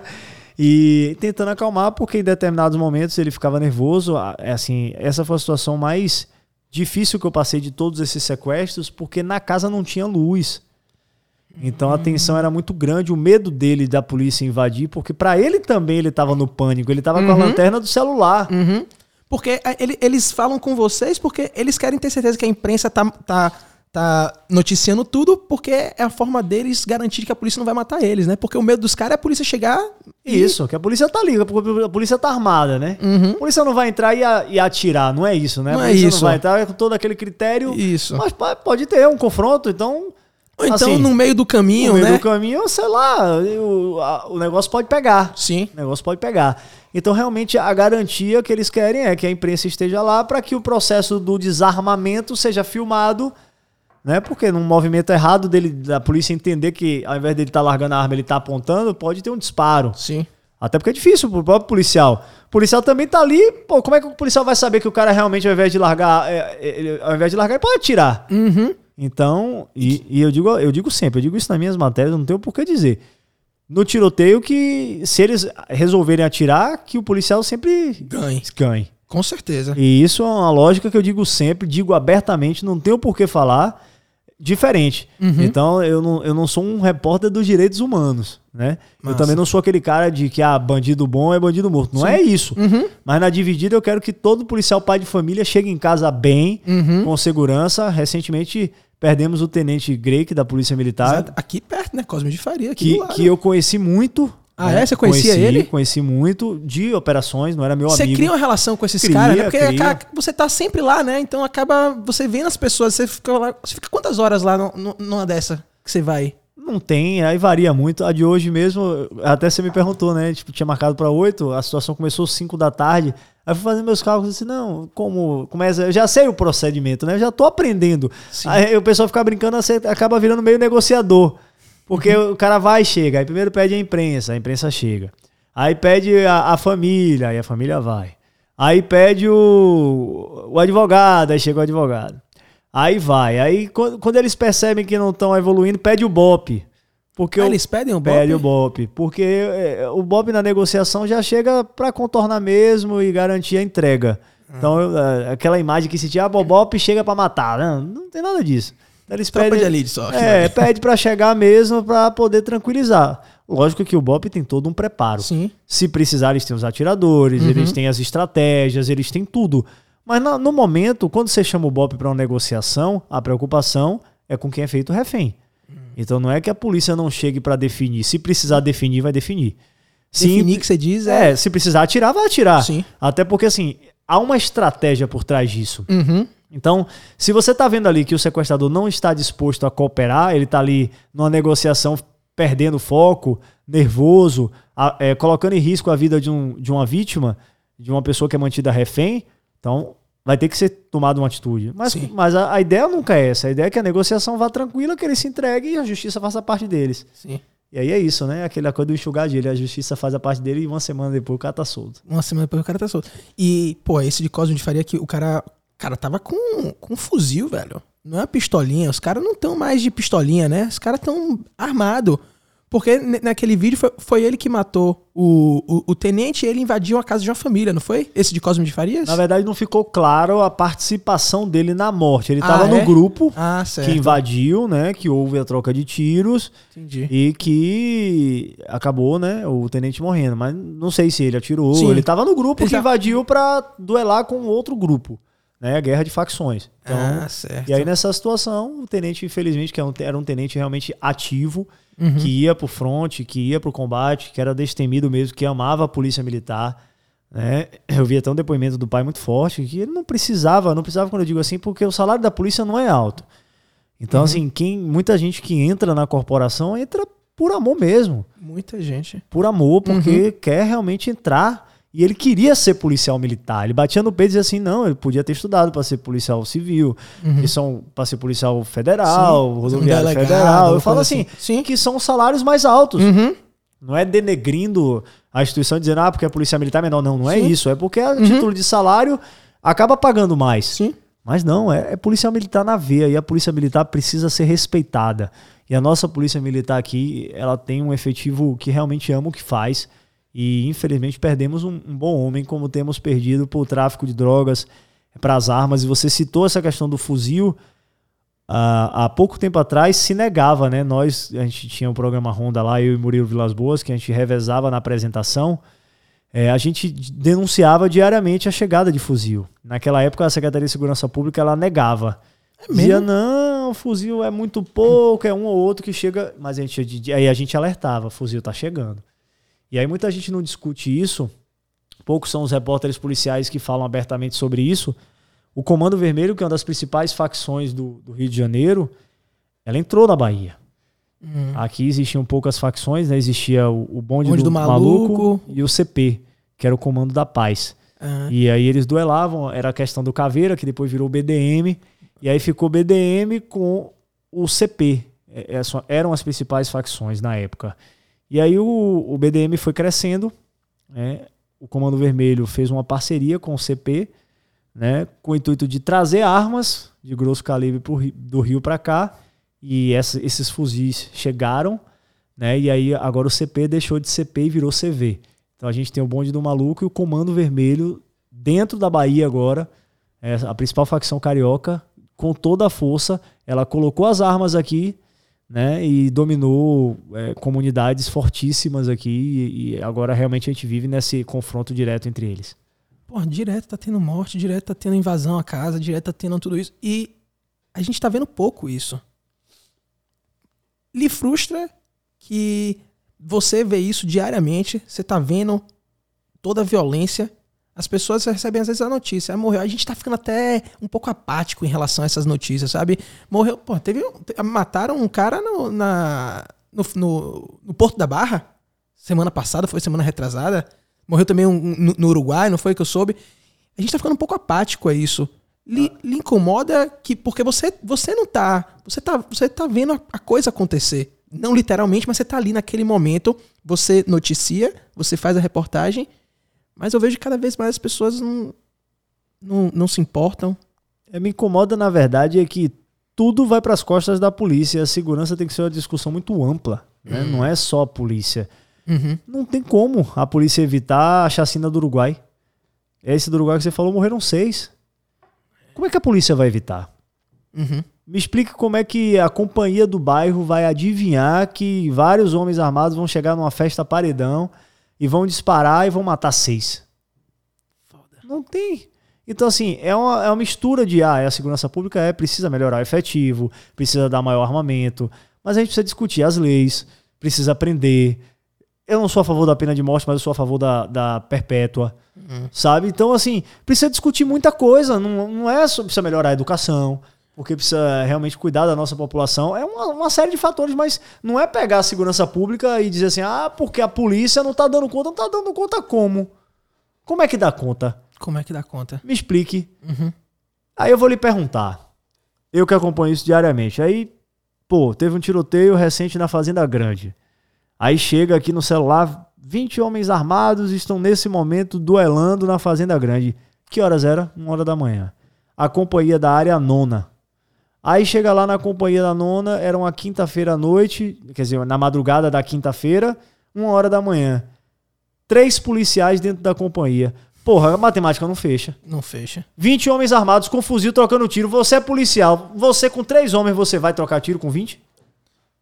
Me, me, me lembra até, me lembra até aquela, não sei se você lembra daquele áudio que rolou um tempão atrás, que o cara falou: "Ah, tá, tá tendo assalto ao banco", e era só viatura. Ele falou: "Ô, "Tá achando que isso aqui é videogame, bicho? Vai lá, pô. Quem vai? Quem é que vai?" Vai lá, pô. De- Então, assim, não tem como. Aí o que, é que essa viatura faz? Ela vai chamar reforço. Vai ter que vir outras viaturas de outras companhias. E daqui, na hora que eles chegam, os caras já foram. Mas, gente, parem de, de, de romantizar e de achar que, que é filme. Três policiais não troca tiro com 20, não. E é policial de pistola, no né? máximo, isso. No máximo no desespero, porque você tá encurralado, você vai ter que atirar pra não morrer. Uhum. Mas você pegar a sua viatura e. e quem vai? lá. Quem vai? É Rambo, é? Quem vai? Uhum. Então é uma discussão que tem que ser muito mais ampla. Sabe? Porque antigamente também se dava, é, se legitimava as ações da polícia e hoje não, não é assim. Hoje, na audiência de custódia, eu volto a falar disso. Quando acontece qualquer AR ou qualquer troca de tiros que morreu o criminoso, o policial primeiro ele vai ter que explicar por que atirou. Isso é uma merda, né? Isso, ele tem que explicar por que atirou. E se ele não conseguir provar que foi legítima a defesa, ele responde por homicídio. Corregedoria bota pra Pronto, responde nele. por homicídio. E aí? E aí? Quer dizer, um pai de família que vai ser preso. que botou a vida dele em risco, acabou fazendo um favor pra gente, pra sociedade, Pois é. Matando um vagabundo, e mesmo assim vai ser preso. Vai ser preso. E aí vai ter que responder por isso. E aí a carreira, quer dizer, os planos dele de crescer, porque por mais que ele volte, que ele, vamos dizer que ele não seja expulso da corporação, Uhum. mas até Uma ele voltar e, e aquele plano de crescimento de carreira vai embora, pô. Uhum. Porque fica manchado. Uhum. Fica manchado. E aí a gente arruína a vida de um pai de família. Vem cá, é falta de policial, é falta de bons salários, é, é o que? É tudo? É tudo. É tudo. Vo- Você É acha que a gente tudo. precisa de mais policiais Muito. e, e mais treinados e com melhores condições de trabalho? Eu não vou dizer nem treinamento, porque eu acho que treinamento até existe. Eu conheço o treinamento da Polícia Militar, conheço treinamento da Polícia Civil. Mas a Polícia Civil, por exemplo, está defasada. Em que sentido? Tem muita gente se aposentando e tem quanto tempo que não tem um concurso da Polícia Civil? Agora há uma promessa de sair um concurso da Polícia Civil, mas a Polícia Civil tá numa fase de acomodação. É diferente até da própria PM. Olha que eu sou parceiro das duas, das duas, duas corporações, tanto da PM quanto da Civil. Mas eu vejo na Civil uma acomodação muito grande. Os caras, muitos deles estão em delegacias em fim de carreira.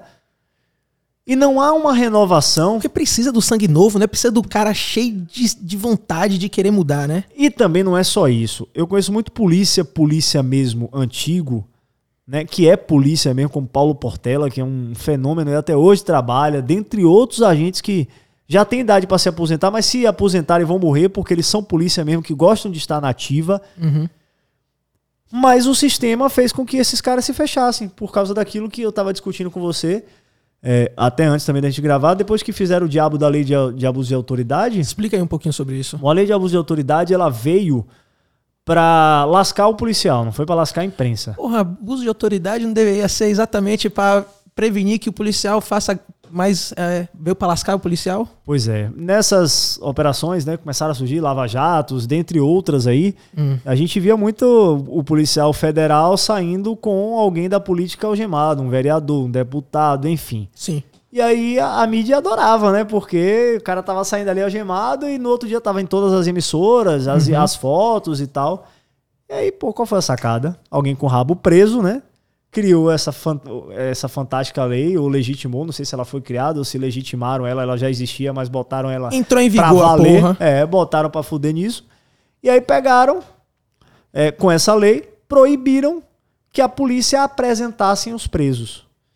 Hum. Ou seja, Depois que prende, apresentar pra imprensa. Não pode. Não pode mais. não pode. E se a gente, se eles apresentarem pra gente, quem é punido não é a imprensa, quem é punido não é o repórter, quem é punido é o policial que apresentou, é a autoridade que apresentou. Uhum. Então aí o delegado não vai deixar o agente apresentar porque o delegado vai ter que responder na justiça. Sim.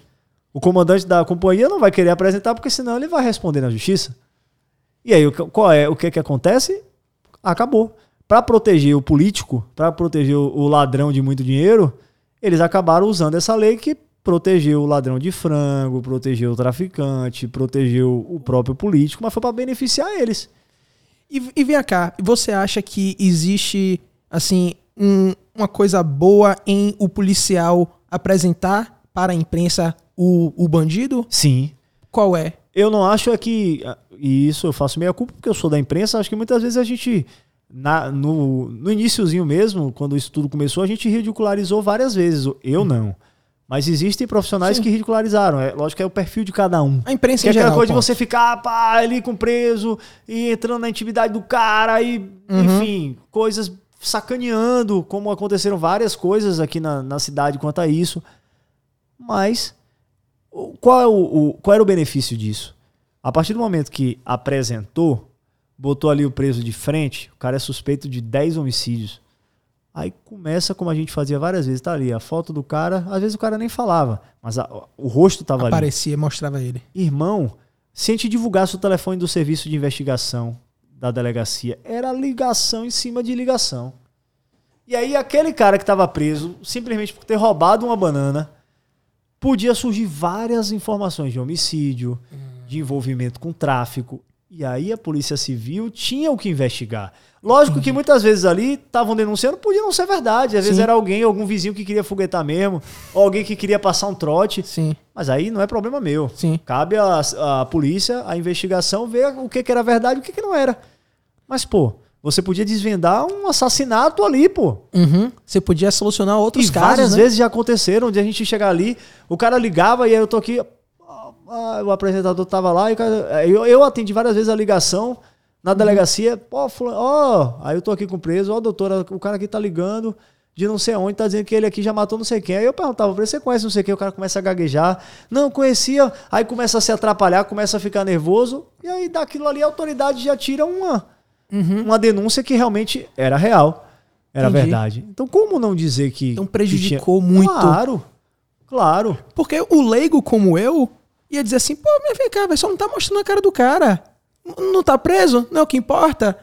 Pra que precisa mostrar o cara? Pois Mas é. a gente deixa de saber. A gente não sabe disso. A gente precisa de pessoas como vocês para explicar isso. Entendeu? Que não, mostrar a cara, a gente acaba desvendando, desvendando outros crimes que esse cara pode ter cometido. É porque assim, ó como é diferente agora. Aí prendeu né? Aí a, a polícia não apresenta mais. Hum. Aí tudo bem. Aí eu vou chegar, vou estar tá lá noticiando, ó, prenderam o assassino de Pedrinho aqui da, da, de Feira de Santana, que foi morto, um crime que chocou, pererê. Vocês da comunidade, por favor, se tiver alguma informação extra do comparsa que fugiu, telefone da polícia 3235-0000, que é do Disque Denúncia, liguem. Quem vai ligar? Ninguém, né? Ninguém vai ligar, porque ninguém quer dizer nada à polícia. Entendi. Quer dizer o repórter, tá vendo que o cara tá ali ao vivo hum. e quer, quer participar de alguma maneira. Entendi. Então o cara não vai ligar pra delegacia, pegar o telefone dele, sabe? Uhum. Sentar ao vivo. O cara não vai pegar para poder falar com o policial. Primeiro que tem um medo. Sim. Né? Não sabe como é que vai ser tratado. Uhum. Não sabe se realmente a denúncia será anônima. Embora Sim. vai ser. Sim. É seguro. É Mas seguro. o cara que tá ligando não sabe, não tem certeza disso. Hum. Então, muito mais fácil, cara, não, vou ligar ali pro repórter, o repórter de repente. Pronto. Entendi. Então, lógico que atrapalhou o trabalho da polícia. Não tenho a menor dúvida que atrapalhou. Uhum. E eles também reconhecem isso. Mas não, não tem o que se fazer mais. É Sim. o sistema. O sistema mudou, uhum. né? E, e, aí a minha opinião mudou para pior. É, então tá rolando aí essa história de que o policial vai começar a usar aquelas câmeras, câmera de corpo, que tem muito nos Estados Unidos, que são aquela, o, o body cam do policial, né? Que vai mostrar todo, tudo que ele tá fazendo no dia, para registrar tudo. Qual é o seu pensamento em relação a isso? Você acha que isso vai ser bom, vai ser ruim? Porque ao mesmo tempo que deixa o policial, assim, na reta, ele tem que fazer o certinho, bonitinho, mas vai, deixar, vai podar ele muita coisa, né? Porque se o policial for pelo livro 100%, às vezes ele não consegue fazer as coisas, não é? Eu não vou nem tirar por esse lado. Hum. Eu nunca tinha nem pensado nisso, mas quando você estava me perguntando, eu estava formulando a minha opinião sobre isso. Sim. Eu não vou por esse lado. Eu digo assim: o policial, eu acabei de falar do sistema. Uhum. O policial já sabe que o sistema tá doido para pegar ele, que a corregedoria tá doida para pegar ele. Hum. Aí, pô, tá, tá rolando um tiroteio. Né? Tá rolando. Aí o cara vai entrar na comunidade sabendo dos riscos de atirar, porque Pô, você tá atirando ali e você não sabe de nada. Uhum. O cara já entra com medo. Eu tô falando assim, ele tá levando, muitos deles, se começarem a se preocupar com a câmera, eles vão se distrair com o serviço. Não tô dizendo que ele iria fazer coisa errada, não, Sim. não é isso. Mas às vezes pode tá- ter uma. Ele pode se desconcentrar na operação e botar a própria vida dele em risco. Por quê? Porque há o medo já de errar. Uhum. Então, uma operação que tem que ser bem pensada, que tem que entrar, que tem que eh, né, acontecer de forma certinha. O cara vai entrar ali com medo de de, de repente dar um, um tiro errado e a corregedoria prender ele.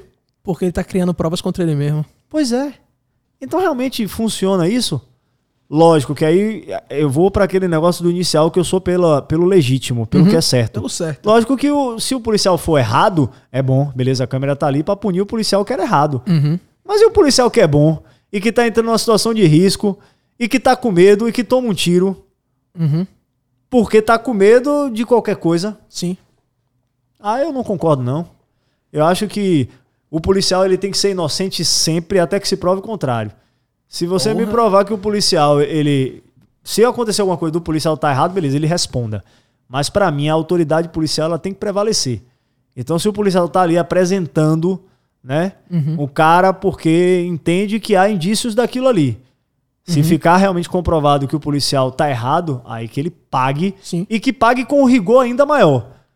Porque ele tinha o poder, Porque né? ele tem, ele precisa ser honesto. Uhum. Ele precisa dar a resposta. Uhum. Então aí é o que eu acho que as leis têm que englobar tudo isso. Uhum. Se há um policial, né, que está cometendo erros, excessos, se há um policial que é criminoso, haja no rigor da lei, expulse, expulse logo, crie uma lei que deixe ele lascado.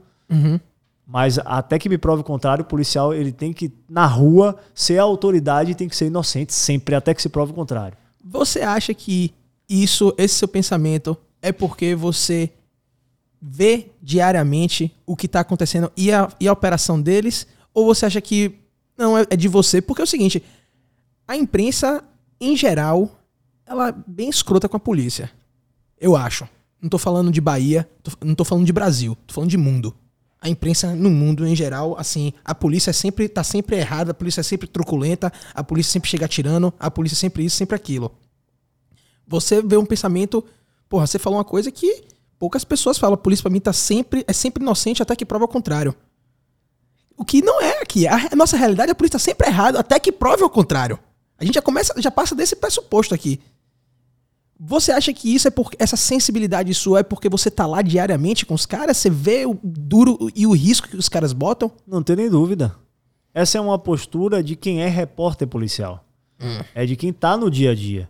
Então, assim, eu falo tranquilamente, porque eu tenho colegas, né, apresentadores lá da TV que não têm a mesma sensibilidade que eu vou ter. Uhum.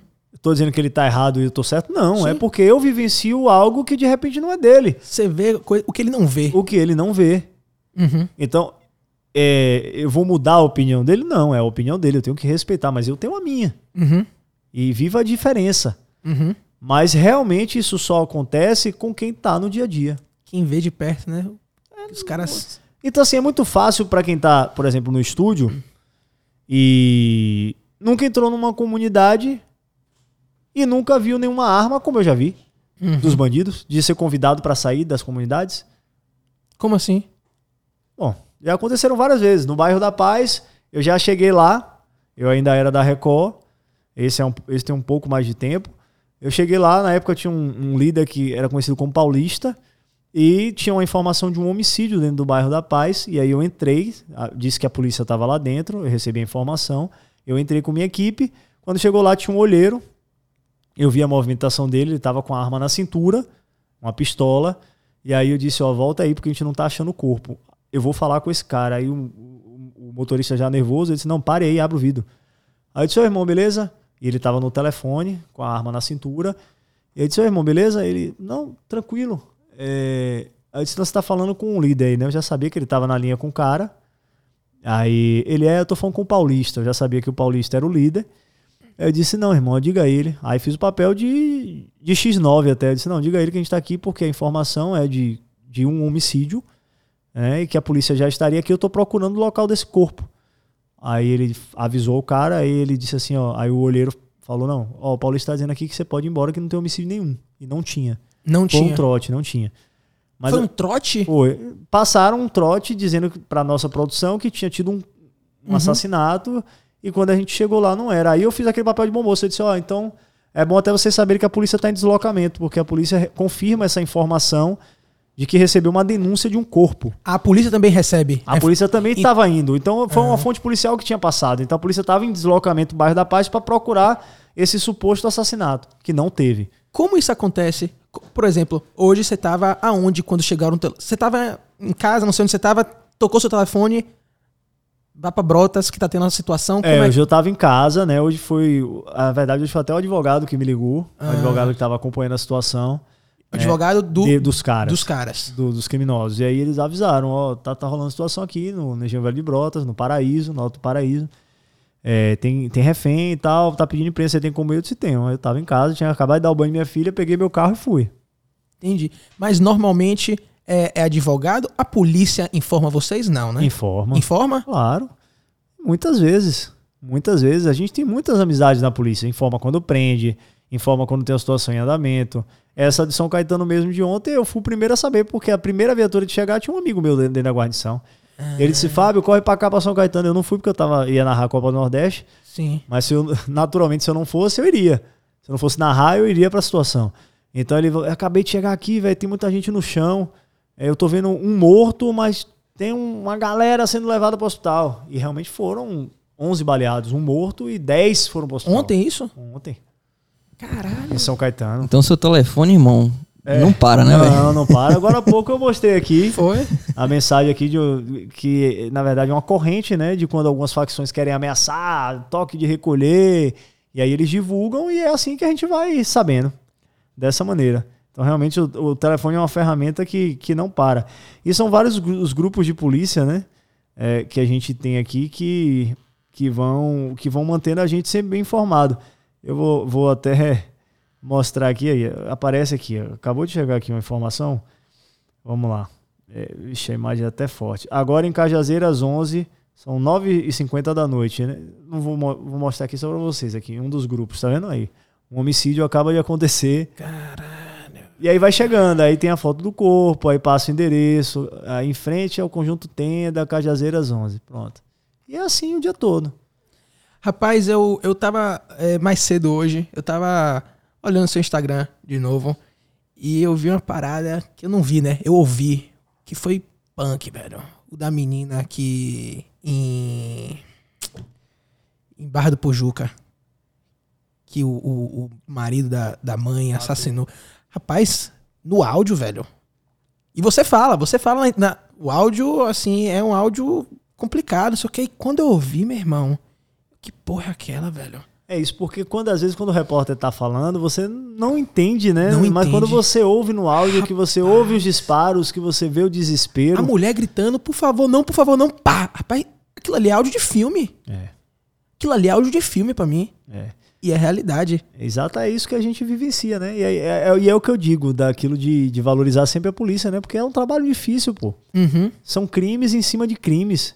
Imagine você diariamente ter que lidar com isso. uhum. né? E, e, pô, foi uma, uma garota de 12 anos, uma criança que presenciou o assassinato da mãe, Porra. perdeu a mãe. Eu nem sei como é que tá a vida dessa criança, né? Dessa garota depois Uhum. disso tudo. E isso é, é diário. Feminicídio em cima de feminicídio. Fora as mortes de tráfico, né? A gente tá falando de um feminicídio que, que cresce absurdamente. Você vê muito isso? Tem, tem. É muito, muito, Companheiro que mata a mulher? muito cara escroto ainda, né? tem, tem ser Muito humano, cara né, irmão? escroto, Ser né, humano que- é- que não aceita final de relacionamento. Gente viu aí recente, né? Um, um advogado criminalista. Ah, é? Não- não- eu, eu tô por fora Um da, advogado criminalista nesse final de semana. Esse é uma semana agora? É, matou uma jovem, né? De, de 20, 22 anos.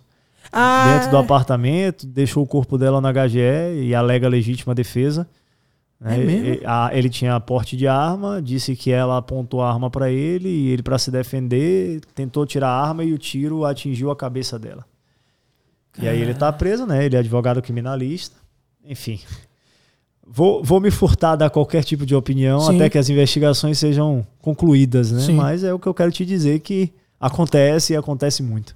acontece, assim, não querendo comparar, mas o que, o que você vê mais? Você vê mais coisas em relação ao tráfico ou em relação a feminicídio?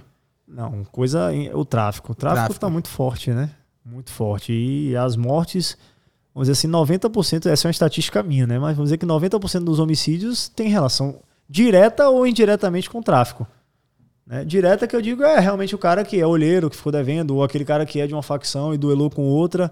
Indireto é o cara que é usuário, né? E sei lá, ficou devendo na boca e se lascou, ou, ou indiretamente teve um confronto e você que não tinha nada a ver, que estava na rua passando, foi, foi alvo de uma bala perdida, né? Bala perdida. Rola muito? Rapaz, acontece. Acontece. Acontece. Nesses casos, porque realmente, por exemplo, eu vou dizer a você que desses casos, de- desses baleados de ontem, Hum. Vamos dizer assim, a polícia trabalha que tinha um alvo específico que foi o que morreu no local, né? Mas os outros, pô, o pessoal tava na frente, o fato aconteceu seis e meia da noite, tinha gente na rua, na frente de um depósito de bebida esperando começar o jogo do Vitória Passiva, então o pessoal tava tomando uma. Então, é ou não é bala perdida? Sim. Você tá no lugar errado e na hora errada. Uhum.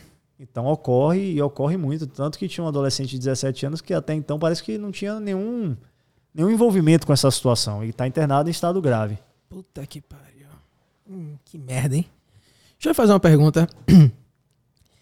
Você acha que com a descriminalização de certas drogas ia diminuir, consequentemente, o tráfico? Ia diminuir a violência? Você consegue ver isso? Porque você vê de uma forma que eu não vejo. Eu quero ver, eu quero entender o seu, o seu pensamento em relação à descriminalização das drogas. Rapaz, esse, esse é um tema bem delicado mesmo, Deli- né? Essa coisa da legalização da maconha. Porque, por exemplo, eu eu não tenho nada contra quem, quem fuma maconha. Uhum. Inclusive, eu tenho muitos amigos Uhum. que usam, faz parte da, da- do nosso dia a dia, da nossa Sim. realidade. Sim. né? E conhecendo esses amigos, conhecendo a realidade deles, sabendo que são trabalhadores, Uhum. eu poderia tranquilamente dizer, pô, legaliza essa zorra logo. Uhum. De repente transforma isso aí em, algo positivo, Sim. de alguma maneira. Mas em compensação, eu, pelo que eu trabalho e pelo que eu vivencio, Uhum. eu estaria sendo um puta demagogo se dissesse assim, legaliza, porque movimenta tanto dinheiro, bicho, tanto dinheiro. Uhum. Sabe, o tráfico movimenta tanto dinheiro. Sim. E por causa de- desse uso dessa droga e de outras drogas é que eles conseguem comprar armas, Uhum. financiar roubos a banco. Uhum. Exatamente. Então, assim, eu não consigo, sabe? Mas pera aí, eu não- eu não entendi a demo- dema- demagogia aí, porque é o seguinte, se. se isso, ó, isso aqui tá longe de ser um não, debate. Não, claro. Entendeu? Minha, Claro. minha intenção nunca é debater. Não, claro. É só eu expor o meu ponto de vista. Claro. Na minha cabeça, se legalizar, certo? E as pessoas puderem comprar de forma legal, que nem você compra bebida, você comprar, que nem você compra cigarro, por exemplo, ou álcool, ou qualquer outra droga legal que tenha. Isso não vai sair do morro? Não sai a circulação desse dinheiro todo do morro? É isso. Eu vou dizer que, que é demagogia, por quê? Porque só legalizar a maconha não vai acabar com o tráfico. Não vai. Porque tem outras drogas Isso. e assim, eu não sei se, se a gente vai conseguir diminuir se legalizar só a maconha. Hum, entendi. Porque tem o crack, tem a cocaína, Uhum. tem outras drogas aí que vão continuar acontecendo dentro da movimentação do tráfico. É crack e cocaína, que, que é, o crack é a cocaína com, Isso. com misturada com baking Isso. soda, esqueci o nome. Mas eles vão piorando cada vão vez mais, né? piorando vão misturando pa- isso. para deixar o cara mais sequelado. É, crack e cocaína é o, é o maior, é o mais pesado? Assim, o que, o que roda mais? é o que roda É mais. o que roda mais. Mais pesado não, tem piores. Não, não tô falando em relação à É. Mas substância é o em que- si. é eu tô o que- falando o que isso. mais. O que, Isso é o que sai, né? Que tem mais saída, né? é o que mais movimenta. É, tirando a maconha, né? Que aí a gente sabe, e aí é por isso que é uma discussão complexa, Uhum. porque realmente eu não consigo ter uma opinião Sim. firmada em dizer assim, cara, vamos legalizando a maconha, de repente vai diminuir o poderio das facções. Pode ser, Talvez, né? pode ser. Exatamente. É isso eu preciso, a gente precisa estudar e discutir isso abertamente. Uhum. Eu, eu falo de demagogia porque eu sou um cara que acompanha o dia a dia, que vejo a movimentação do tráfico. Em compensação, tenho essa opinião minha, pessoal. Não é a opinião do repórter Fábio Gomes, é Sim. do cidadão Fábio Gomes. Eu tenho Isso. amigos que fumam maconha. Uhum. Se, se eu fumasse maconha, não teria nenhum problema em dizer que sou usuário de maconha, Uhum. mas não fumo. Sim. Mas digo assim, pô, eu tenho tanto amigo que fuma maconha que o cara é tão tranquilo que você vê que O cara só fuma mesmo ali na hora de dormir, Sim. sabe? Dentro de, da, da- Inclusive da minha profissão, eu tenho vários colegas jornalistas que, Uhum. que fumam e pra mim é super natural. Sim. Não uso porque não uso mesmo, é meu, é da minha vida. Não é pra todo mundo. É, é da minha vida. Sim. Mas eu, eu realmente não tenho uma opinião formada quanto a isso, porque eu não eu tenho que analisar prós, contras, Uhum. né? Ouvir especialistas para entender como funcionaria, para que eu possa ter a, a, é, a opinião concreta de que realmente ia diminuir o tráfico, e eu sou a favor disso. Se realmente me provar Uhum. que vai enfraquecer o tráfico de drogas, eu tô dentro. É importante isso pra você, né? Você que vê.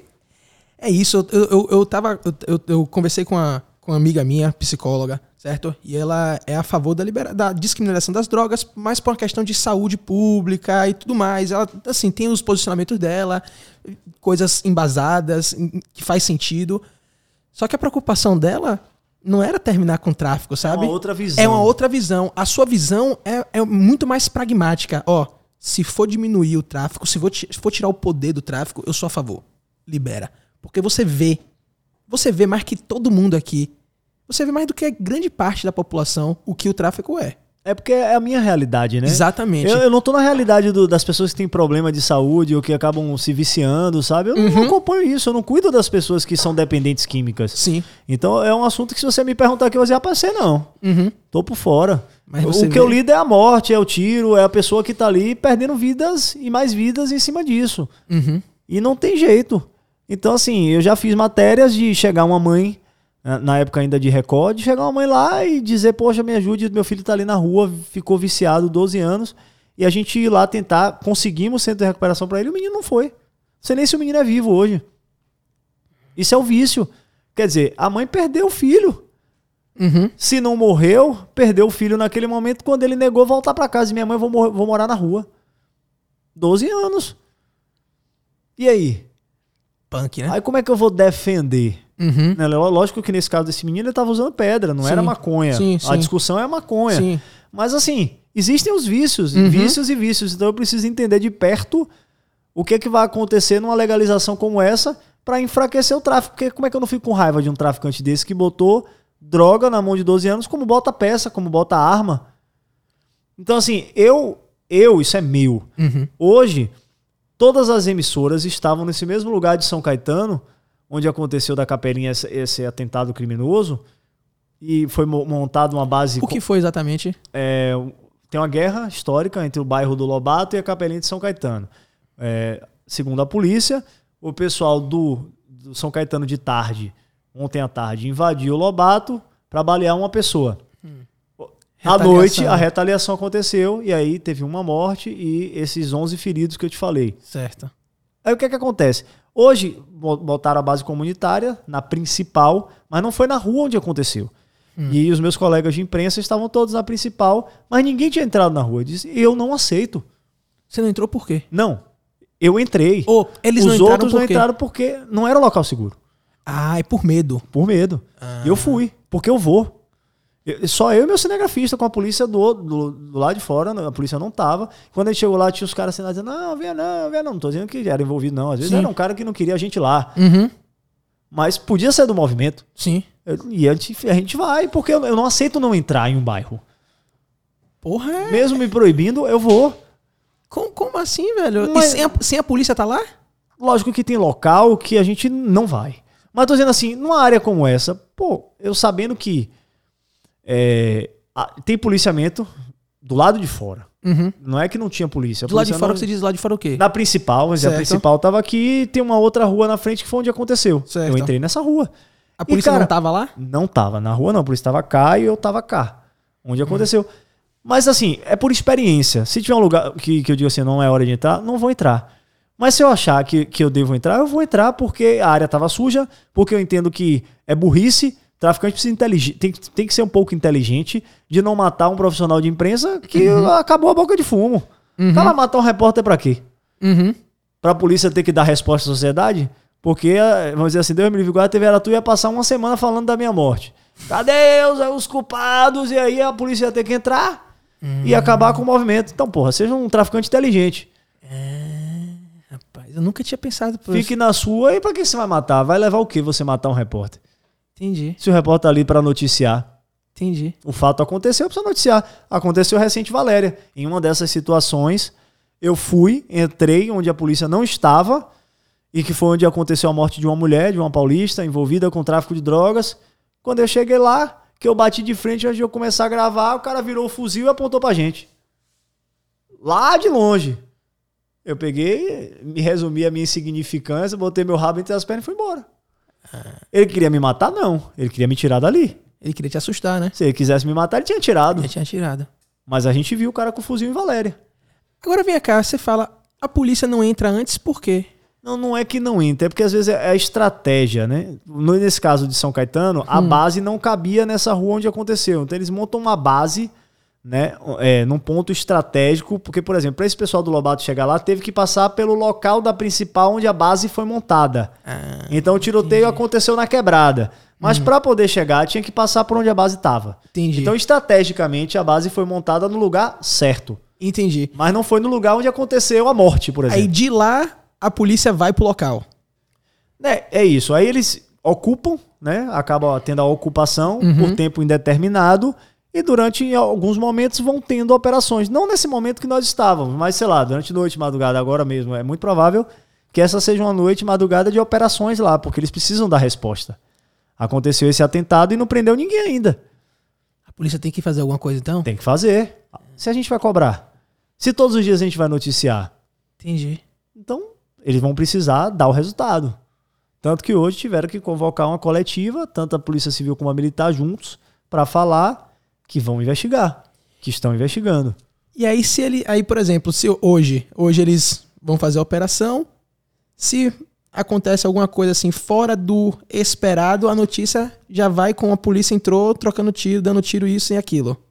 Não, não, não leva em consideração o que aconteceu antes, porque, por exemplo, eu tava vendo um policial explicando o que aconteceu com aquela matéria, naquele, aquela operação do Jacarezinho que teve, que saiu no mundo. O, o mundo viu aquela operação do Jacarezinho, assim, só o resultado, né? Polícia entra e mata vinte e tantos. Mas não, vê, não, não, não- viu o que aconteceu antes. Não, não se fala o que aconteceu antes, que o cara. Eles já era uma, uma operação programada, quando, os cara, quando o cara saiu do carro, balaço na cabeça. E aí a polícia a- foi, foi avante. Por que eu quero saber que acontece essa coisa do só mostra o resultado, não, não conversa com a polícia antes? Qual é a intenção disso? Não, aí é aquilo que eu te falei, aí depende de quem tá trazendo a notícia. Eu sou repórter policial. Aí eu vou no que eu te disse antes. Aconteceu uma, uma situação hoje, morreu alguém, eu vou ligar pro major. O major é meu amigo, o major de todas as companhias aqui, a gente tem, tem relação. Entendi. Então cabe a ele apresentar e ele vai me dizer a verdade. Eu vou pro que a polícia estiver apresentando como oficial. Lógico que o trabalho do bom jornalista é ouvir os dois lados. Sim. Se tiver alguma reclamação, né, referente à operação, Uhum. a gente vai abrir espaço. Entendi. Se houver algum alguém que queira contestar a operação policial, que venha. Entendi. Essa é a função do jornalista. Uhum. Mas é o que eu te disse, isso é isso vai de acordo com a linha que cada um segue. Uhum. Eu sou repórter policial. Então, eu levo em consideração. Houve um atentado, a polícia está trabalhando, procurando os responsáveis por esse atentado. Amanhã eu vou ligar pro major. Major, novidade? Teve. Teve uma operação, morreu um. Pegamos uma arma, apreendemos droga. E aí ele vai me dar entrevista e vai falar sobre isso. E aí, se nessa operação houve algum erro, não sou eu que vou dizer. Sim. É alguém que vai ter que me procurar Uhum. para que eu possa ouvir. Eu vou ouvir, Sim. mas para isso eu preciso ser provocado. Mas o canal, o canal inicialmente é sempre com a polícia, né? Você sempre primeiro, Sempre com a polícia. primeiro de vocês, o que é que aconteceu? Depois, se acontecer outra coisa e chegar em você, Não, sempre com a polícia, assim, sempre que a gente for provocado. sim. Da mesma maneira que se alguém procurar a gente dizendo, olha, a polícia entrou aqui, matou um, matou dois, eram inocentes. Aí a gente vai ouvir eles e vamos procurar a polícia. Uhum. Tô falando assim, a gente precisa ser provocado. Sim. A polícia tá procurando dar resposta. A gente tá ouvindo a polícia porque a polícia precisa dar resposta ao atentado. Uhum. Então, se houver algum erro, alguém tem que procurar para provocar. Como é que eu vou, eu vou ficar mexendo na polícia? Eu vou, eu vou por quê? Qual é o motivo que eu tenho para duvidar deles? Uhum. Se o, o cara tá ali trabalhando a noite toda para poder prender vagabundo, eu vou ficar dizendo não. Mas por que, que você atirou? Sim. Mas realmente você tinha que ter atirado? Uhum. Por quê? Uhum. Mas são questionamentos que muitas vezes fazem pra polícia, Que né? façam, mas não, não, não vou ser eu. Sim. Não vou ser eu. Porra, Se isso tiver que acontecer, vai ser lá. A justiça que entenda. Ele já tem que responder à justiça, não a mim. Os Uhum. caras estão aí pagando o pau da zorra, ganhando mal, colocando a vida em risco. Não sabe se volta pra casa. E eu vou questionar? Uhum. Eu? Não, eu não. Eu vou questionar se alguém me provocar e disser, olha, o policial errou. Aí sim. Sim. Aí você errou? Vamos lá. Aí Mas eu não quero vai- entender. Você não vai procurar a Não, coisa. por quê? Eu Aham. tenho que acreditar que a autoridade está agindo na legalidade. Uhum. Eu não tenho por que duvidar de ninguém.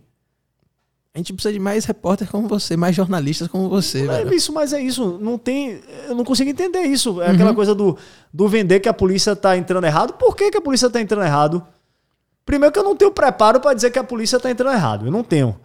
Eu tenho o que eu aprendo olhando ali, mas. E olha que você leigo. sabe mais do que 90% da população civil, né? É isso, mas é que, pô. Quem sou eu para julgar? Uhum. Não tenho, não tenho capacidade para isso. Sim. Nenhuma. Mas é fácil, né? É fácil pra Aí, galera, é, né? aí é a lei da. do- É fácil chegar É. assim, "Ah, a polícia chegou atirando aqui, matou dois. Ah, não faziam nada. Fácil pra caralho, né? Pois é. Aí, E- e aí você vê. E aí o microfone tá aberto. Aí o microfone tá aberto, mas não sou eu. Não sou eu que vou dizer. Uhum. Eu tô aqui pra ouvir todos os lados. Pô, e vem cá, velho, me surgiu uma curiosidade. Depois de toda essa experiência que você teve, né, com, com operações policiais, não te despertou a vontade de ser policial, não? Já pensei, é uma pergunta interessante. Eu pensei várias vezes, né? Em, em fazer concurso público, né? Mas acabou que, sei lá, eu fui desistindo. Eu, eu, tenho, eu costumo brincar, né? Já disse isso em, em outras vezes. Eu nunca fui um cara que gostei de comer livro, de estudar. Nunca. Era meu. Até quando eu escolhi a profissão, ao lá para vocês não entenderem que eu tô dizendo que jornalista não estuda, viu? Porque o povo, o povo é demais. Sim. Mas assim, quando eu escolhi a minha profissão, eu peguei o cara, eu peguei a profissão que eu ia muito pra prática. Uhum. Lógico que você precisa estudar, pra poder você chegar na parte prática, você precisa de estudo. Mas eu queria ser prático, eu não queria ser, aí eu vou dar os exemplos, eu não queria ser advogado que você precisa estar lá estudando lei pra caramba e médico que você tem que perder seu final de semana e enfim, Sim. que financeiramente depois possa compensar, mas e aí cabe nessa pergunta, nunca gostei de sentar pra estudar pra concurso público. Mas eu já pensei várias vezes em ingressar pra polícia, o tempo foi passando, eu acho que eu fui ficando pra trás mesmo. Fiquei aqui por aqui. Porra, mas pelo menos tem. Despertou, então, assim, Sim, despertou. Despertou. não só, não só, não só curiosidade, mas para você, se você pensou, cogitou em virar polícia, você tem no mínimo admiração, né? Não, várias vezes. E, inclusive, eu tô dizendo assim que foi passando, mas agora mesmo o concurso da Polícia Civil vai abrir e eu não, não, não descarto. Coça, né? Fazer, é, não descarto fazer. Dá uma coceirazinha. Só que aí o tempo vai passando, eu vou ficando com preguiça e dizer, é, pai, tanto tempo que eu não pego num livro pra, Sim. pra poder fazer um concurso e aí vai indo. Não descarto fazer. Significa que eu Uhum. respeito. Meu sogro é policial civil, eu, Ah, tenho, é? eu tenho familiares né, que são da polícia e Uhum. eu valorizo, eu valorizo o que eles passam. Porra. né? Uhum. Eu valorizo demais. Sim. Então, lógico que, que rola assim essa, essa, esse pensamento em fazer. E outra, velho, é, com tanto de lei, né, que a gente tem hoje, às vezes o seu trabalho hoje você consegue contribuir muito mais do que se você fosse um policial, Pra caralho. tá ligado? Hoje em dia, pô, o policial tá amarrado, né, não consegue fazer nada praticamente. Olha isso aqui, velho. Eu. Você. Assim, eu já, eu já sempre fui, sempre fui um, um admirador da polícia. Eu tenho familiares são da polícia, entendeu? Então eu sempre tive essa admiração, esse respeito pela polícia. Mas o seu trabalho como jornalista. é O jornalismo é muito importante. Apesar de eu ter muitas ressalvas em- com jornalistas. Mas jornalismo, pra mim, é importante pra caralho. Jornalista, acho que se perde às vezes. Entra em ideologia, entra em muitas coisas. Mas a coisa de noticiar o que tá acontecendo, você pode não estar ajudando na operação de libertar aquela família, mas você mostrou pro, pro país, você mostrou pra população que isso está acontecendo. E é importante pra caralho. É, Isso é engraçado porque assim a gente fala assim, ah, porque eu que defendi, defendo muito a polícia. Essa situação dos sequestros mesmo Uhum. é péssimo quando a gente chega pra polícia. É péssimo por quê?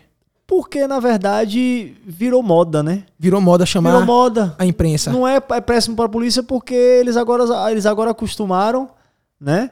a entrar, tomar refém e a gente termina sendo o escudo deles. Não é que é, vou voltar a dizer, não é que a polícia vai invadir a casa e vai matar, não é isso. Mas, pô, os caras entraram atirando, atirando na polícia, entraram numa casa e aí contam com a gente pra poder se defender. E aí, o, e aí, nesse processo todo de negociação, o policial que já tá pirado porque tomou tiro, né? Não pegou, mas Sim. o cara correu pra casa atirando, dando tiro pra trás. E aí o cara entra na casa e o policial tem que ficar mais 3, 4 horas esperando a negociação com a imprensa lá pra poder ele sair em segurança. Então, é ruim. Tudo é ruim pra polícia. Tudo é ruim. Tudo é, é difícil pra eles, entendeu? Então, Uhum. A gente tem o nosso trabalho, a nossa parcela de contribuição, mas eu tenho certeza que em determinados momentos a gente atrapalha também um pouquinho a vida deles. Sim. Então, Sim. é, mas lógico que é uma via de mão dupla, eles entendem também que precisam Uhum. é, da gente em determinados momentos e a gente precisa da polícia o tempo todo. E acho que cada vez, cada vez mais pessoas como você que, que são defensores da polícia, jornalistas, sabe? Especial, que são as pessoas que estão na imprensa, que estão falando para quem tá, para as pessoas, para a sociedade. Pessoas como você, acho que é até, é até bom pra polícia. Porque o que mais tem é nego sentando pau. Com certeza. Inclusive, eu tive até uma discussão ao vivo com um policial recentemente, porque numa dessas situações de sequestro aconteceu no Ogunjá tem um mês, um mês e pouquinho. Eu não publiquei porque foi ao vivo, né? Eu- Eu tava ao vivo no programa, então fiquei Uhum. mais de três horas nesse processo de negociação. Foi a primeira equipe de reportagem a chegar. Quando eu cheguei, a polícia tinha, já tinha acabado de balear dois. Eu peguei ainda os dois sendo socorridos, bo- botando na, na mala da viatura para levar para o HGE. E aí os outros dois entraram numa casa, alvejados, também tinham sido baleados, entraram na casa e fizeram reféns. E isso tudo aconteceu ao vivo. E quando eu cheguei no, no Ogunjá, ali no posto, que, que foi onde eu estacionei o carro, que a família da- dos mortos, né, dos, dos bandidos, tava desesperada. Ah, vai lá, vai lá, pra ver se tá vivo, não sei o quê. Eu já sabia que eles tinham sido alvejados, né? E aí cabia o, o hospital dar a morte ou não, mas eu vi o socorro, a polícia deu socorro. E aí os outros dois entraram na casa. E aí eu entrei, entrei ao vivo. Quando eu vi, eu saí tão louco na adrenalina de ir, Uhum. sabendo que o pau tava quebrando, que eu não peguei o celular que eu uso na transmissão, não peguei o fone e não peguei o colete. Isso que eu ia perguntar, você tá sempre de colete? Sempre, não, sempre no carro, né? Sempre na- no carro. E aí quando acontecem essas operações a gente coloca. E aí eu não peguei o colete. E aí eu disse, falei pro meu cinegrafista, irmão, vamos voltar não. Segura na mão de Deus e vai. Maria, E aí eu- Deus é mais. Já tinha sido dois, já tinha tido dois socorridos, os outros dois estavam lá. E o policial lá, pô, munição pra caramba, sangue pra caramba no chão. E a gente mostrando tudo ao vivo. E o policial, velho, você não vai subir não, que você tá segurando. Eu disse, rapaz, irmão, você não vai me tirar daqui não, ao vivo. Eu disse, rapaz, mas passou a segurança. Ele exaltado, que ele tava no calor Sim. da coisa. E, pô, tinha um repórter lá e os caras tinham acabado de entrar na casa. E disse, irmão, eu não vou sair não, velho. Só vou pegar meu... Eu não vou sair daqui não, que eu não... vai que o pau come. Ele, "É, mas se você tomar tiro, ele disse, se for na cabeça, colete também não segura não, irmão. Vou ficar aqui. que nada. Aí, aí fiquei. Bota aí a fé. TV mandou um motoboy pra ir lá pegar a chave do carro que eu tava lá dentro da comunidade pra pegar a chave pra descer, pra pegar meu colete e eu vestir, mas eu não aceitava perder nenhum lance.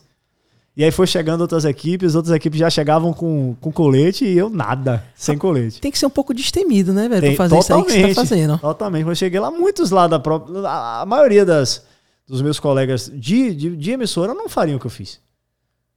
Não fariam. Nem de colete. Quem dirá 100? Porra, Quem total. dirá 100? Eu de colete eu não vou não, maluco. Então, mas não- a gente não sabia o que estava acontecendo. A Uhum. gente só viu que a gente recebeu informação. Qual a informação? Chegou a- meu, meu celular e eu tava perto, então por isso que eu cheguei rápido. Eu tava Uhum. indo pra TV. E aí, olha, troca de tiro e tal, vai pra lá. Pronto, cheguei lá, vi dois já sendo socorridos, tinha entendido que a situação tinha acabado. Entendi. Aí daqui a pouco eu disse, tem mais dois. Aí eu começo a descobrir as coisas. Aí vou vendo, aí daqui a pouco corre polícia pra um lado, polícia pro outro, pau comendo. Eu disse, é, já era. Situações como essa, você chega a cogitar assim o risco e o que eu preciso fazer? Tipo assim, você entra em sua cabeça que eu tô botando minha vida em risco? Não na hora eu não penso. Na hora não. não eu pensa, sei que a não. minha profissão é de risco. Mas na hora eu não penso. Na Na, hora na hora eu pensa. uso, eu uso a estratégia, embora eu não tenha tido treinamento nenhum hoje, eu uso a estratégia do que eu vejo do dia a dia, de onde eu posso pisar, de onde eu posso ir. Então, se eu entro numa comunidade, eu não entro. Eu, eu entro parecendo um policial. Sim. Quer dizer, andando pelos cantinhos. Sim. Na hora de entrar, eu boto assim os olhos, a cabecinha assim, será que dá pra ir? Entendeu? E aí a gente vai, é aquela coisa, a estratégia que a gente vê. A polícia não vai entrar, ela vai entrar fatiando com a arma Sim. apontada, né? Bota aqui a arma aqui, vai. E aí a gente vai da mesma maneira. Sim. Se tiver policial, a gente vai manter um distanciamento, vai atrás da, da polícia, né? Mas se não tiver policial, a gente vai devagarinho. Pra saber até onde vai. Ah, como é que não admirar? Como é que não. como, como- é, como é que eu posso não admirar uma, uma profissão dessa? Sabe? É por isso que eu falo, eu admiro muito o jornalismo. O jornalismo é muito importante. Eu tenho minhas ressalvas com jornalistas, sabe? Mas, porra, velho, você tá colocando sua vida em risco pra mostrar pra gente o que é que tá acontecendo no mundo. No mundo não, né? Na nossa cidade. É, inclusive, eu lembrando assim, eu, quando você fala isso, eu lembro muito de minha mãe, né? A mãe e meu pai ficam doidos. Aí quando eles. Ah, você tá onde e tal? Não veio buscar, eu passo lá pra pegar a quentinha, eu não passei lá. Eles, não, pai, tô aqui numa situação de sequestro. Minha mãe, ai meu Deus, já tá, já tá tranquilo, já tá resolvido esse tá, minha mãe, vá, fique tranquilo, tá tudo certo. E aí, meu pai e minha mãe nunca pararam pra falar nada disso comigo, mas, pô, pai e mãe, né? Então, todas E as vezes que vem. Você tem filhos e sua esposa? Tenho, tenho. E sua É, esposa? Ela também não fala porque ela se preocupa, Sim. claro, mas não tem como falar, né? Porque faz parte do dia a dia. Uhum.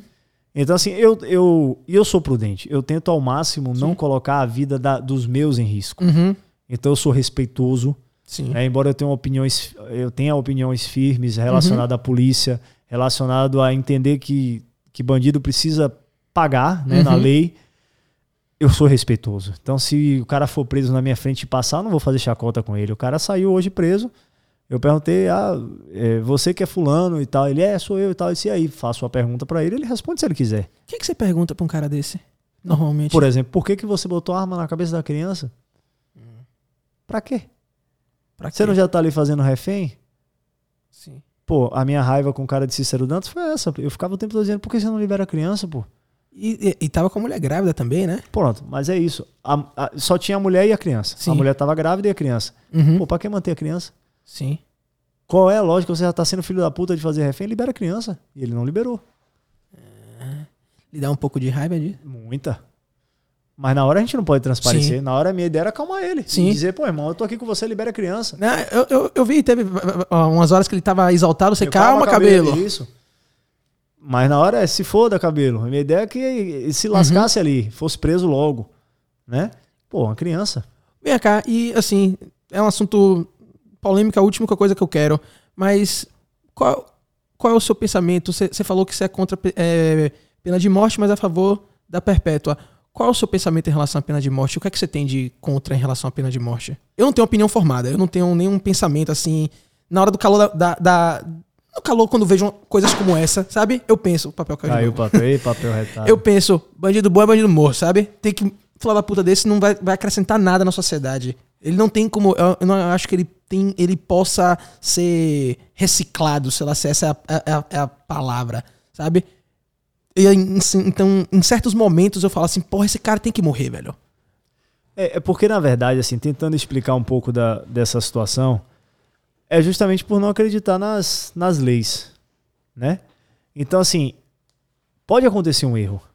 Então você tá preocupado com o erro. Com o erro. Entendi.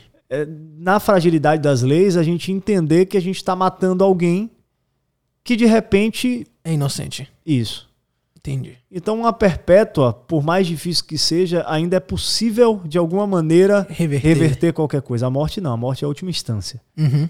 Então não é pena, não é isso, Entendi. sabe? Porque eu acho que o cara que mata criança, que estupra criança, que, que é pedófilo, que faz o que. Sabe, um cara desse não merece voltar para a sociedade.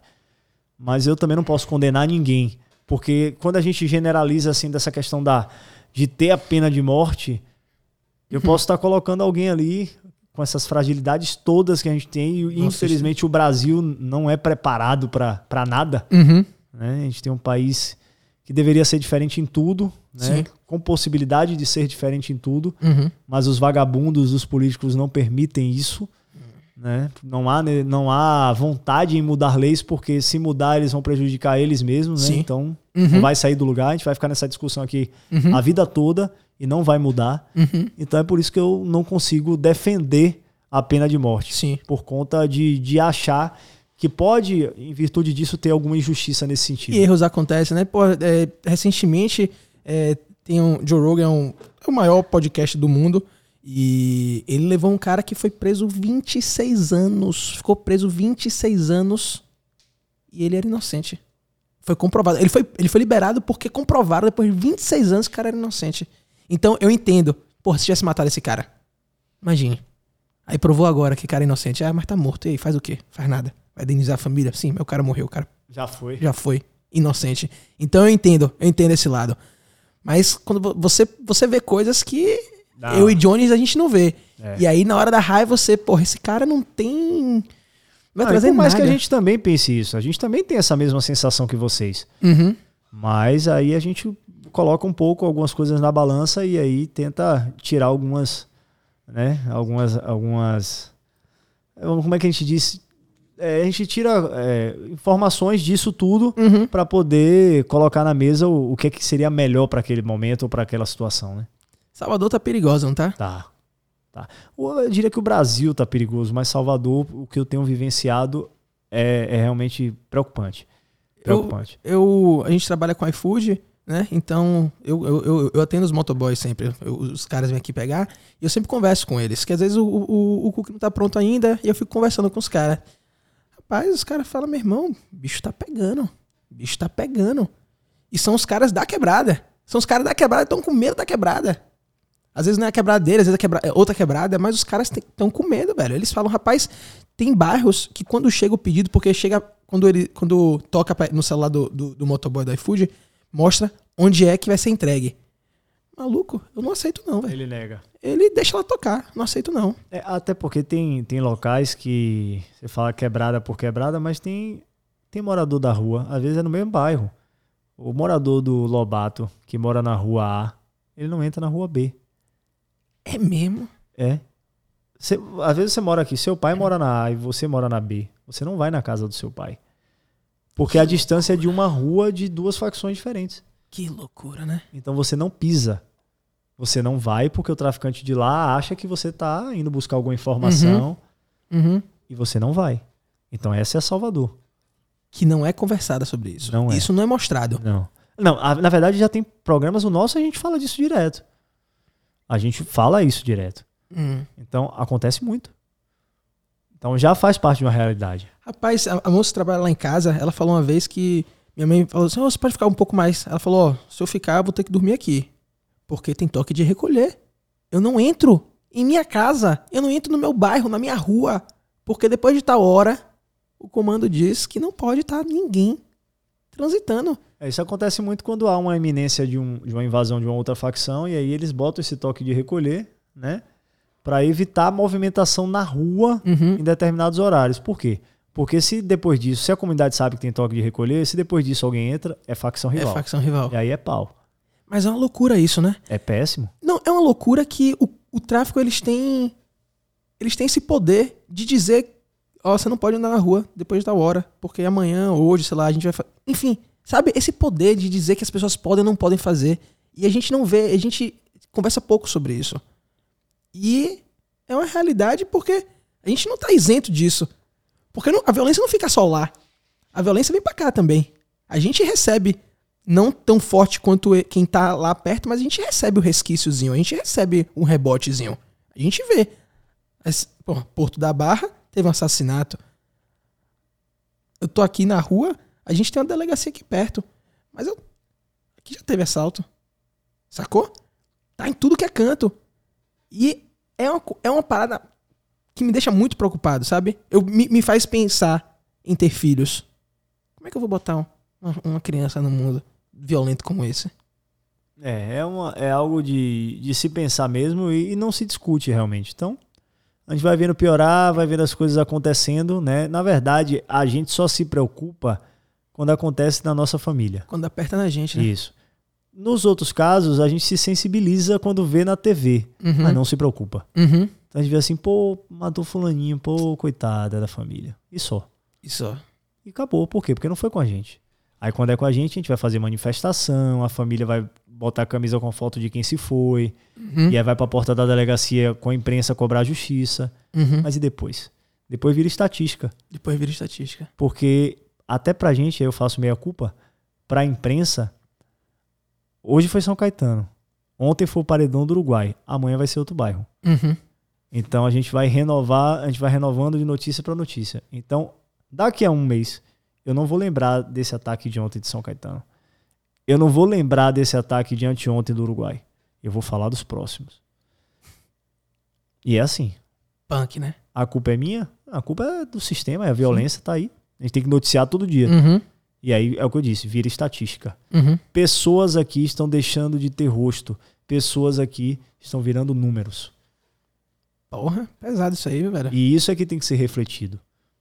Uhum. Aqui a gente não, a gente tá deixando de ter identidade e tá virando número.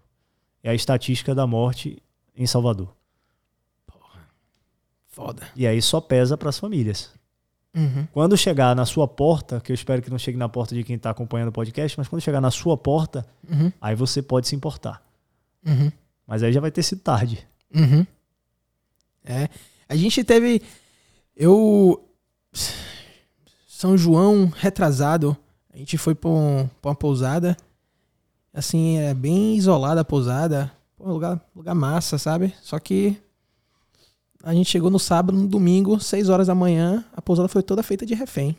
Arrombaram a porta do nosso, do nosso quarto. Eu e minha namorada, meu pai tava em, em outro. Eram, eram várias casinhas arrombaram a porta do nosso quarto. Quando a gente chegou, tava, a gente foi o último quarto, porque a gente tava meio que no canto. Quando a gente chegou, tava todo mundo na varanda já, sentado. Tomei murro na, eu tomei murro na, na costela, tapa na cara. O cara, eu, uso, eu uso argola, né? O cara vai tirando o brinco, viadinho. E ele, ele fica quieto, vagabundo. Vagabundo é você. Vagabundo sou eu. E procurando droga. Alguém tem droga aí? Tem alguém com droga? Tem... Seis horas da manhã, meu irmão. Os caras tocaram terror, velho. Os caras tocaram terror. Terror, terror, terror. Tá, tá, meu filho. Até o povo do marinheiro tomou murro. Todo mundo se fudeu. E, velho, eu fiquei um pouco traumatizado. Passei um tempo, velho. Passei um tempo assim, com medo de noite. Sabe? De arrombarem. É complicado. Sacou? Mas, é, graças a Deus, não teve nada, graças a Deus não aconteceu nada. Poderia ter acontecido, poderia. Mas e com aqueles que acontecem? Sabe? Vira número, é o que eu disse. Pra família não, A mas família não, mas. pros outros é estatística. E pra gente da, da imprensa também é estatística. Uhum. A gente tem que ser honesto. É, A gente tá ali pra noticiar. exatamente. A gente, a gente, lógico, em alguns casos a gente se sensibiliza, né? A gente se envolve Uhum. com uma mãe, com uma esposa, com um marido. A gente acaba criando vínculos, né? Isso faz com que a gente brigue mais, sabe? Que às vezes a gente se envolve tanto com a história que a gente quer durante a semana toda falar com a família. É, você tem esse Faz, contato? claro, que é é pra poder, na- né? Ah, não, se não der, na, na próxima semana a gente volta e vamos cobrar. Porque realmente a gente percebe que a família quer o apoio da gente, né? Uhum. Então, às vezes, até deixa de vender, de dar audiência pra gente, né? Uhum. Porque, como eu te falei, os casos, infelizmente, se renovam. Uhum. Cada dia é uma morte diferente. Uhum. É um número diferente. né? Mas por trás desse número tem histórias. Punk, velho. Porra, acho que a gente. É uma boa É, forma. senão, senão a gente não vai parar nunca aqui, né? Vai, vai Nunca ficar aí. falando de miséria até umas horas, mas, velho, muito obrigado. Sabe, eu acho que esse, esse papo aqui foi comigo, mas esse papo tem que ser feito com várias pessoas. Sabe, mais, mais pessoas têm que saber o que é que tá acontecendo. Porque a gente vê assim. Quem, hoje em dia, quem é que liga a televisão? Poucas pessoas ligam televisão. Sabe? Tem muita gente que. Mas grande parte tá. Instagram, tá nas redes sociais, tá no Netflix, tá no YouTube, tá na puta que pariu, sabe? Poucas estão assistindo televisão e vendo o que tá acontecendo. E algumas pessoas que estão assistindo até, sabe, passa de forma tão. A coisa é tão. Não é nem sensacionalista, mas passa, é tão rotineira que já vai calejando, você nem se sensibiliza mais. Mas é isso aqui você consegue entender um pouco mais, sabe? Isso aqui, quando a gente conversa, não é uma matéria de 10 minutos que você faz. É que é uma conversa de duas horas, onde você mostra todo aspecto, sabe? Todo o espectro que existe nas, nas, nas reportagens que vocês fazem. Isso é muito massa, velho. Isso é muito importante. E brigadão mesmo, velho. Brigadão por ter vindo. Acho que a gente tem que fazer isso aqui mais vezes. Quando quiser. Agradecer a você, Henrique, a Jones aí, a toda a Gente, galera, eu que né? E vamos contribuir, inclusive, com outras pessoas que a gente possa indicar, que possa discutir, porque realmente é um, é um tema que tá dentro da, da sociedade, tá no dia a dia de todo mundo e ninguém acha que tá, tá ileso, né, de passar por qualquer situação Uhum. E pode se tornar uma vítima ou perder um parente, uma pessoa querida. Exatamente. E a gente precisa discutir isso porque, como eu te falei, coloquem isso na cabeça. Pessoas estão deixando de ser história e estão virando números, perdendo identidade. Valeu, um abraço pra todo mundo. Valeu, meu velho. Brigadão, Tamo viu? junto. Valeu, galera.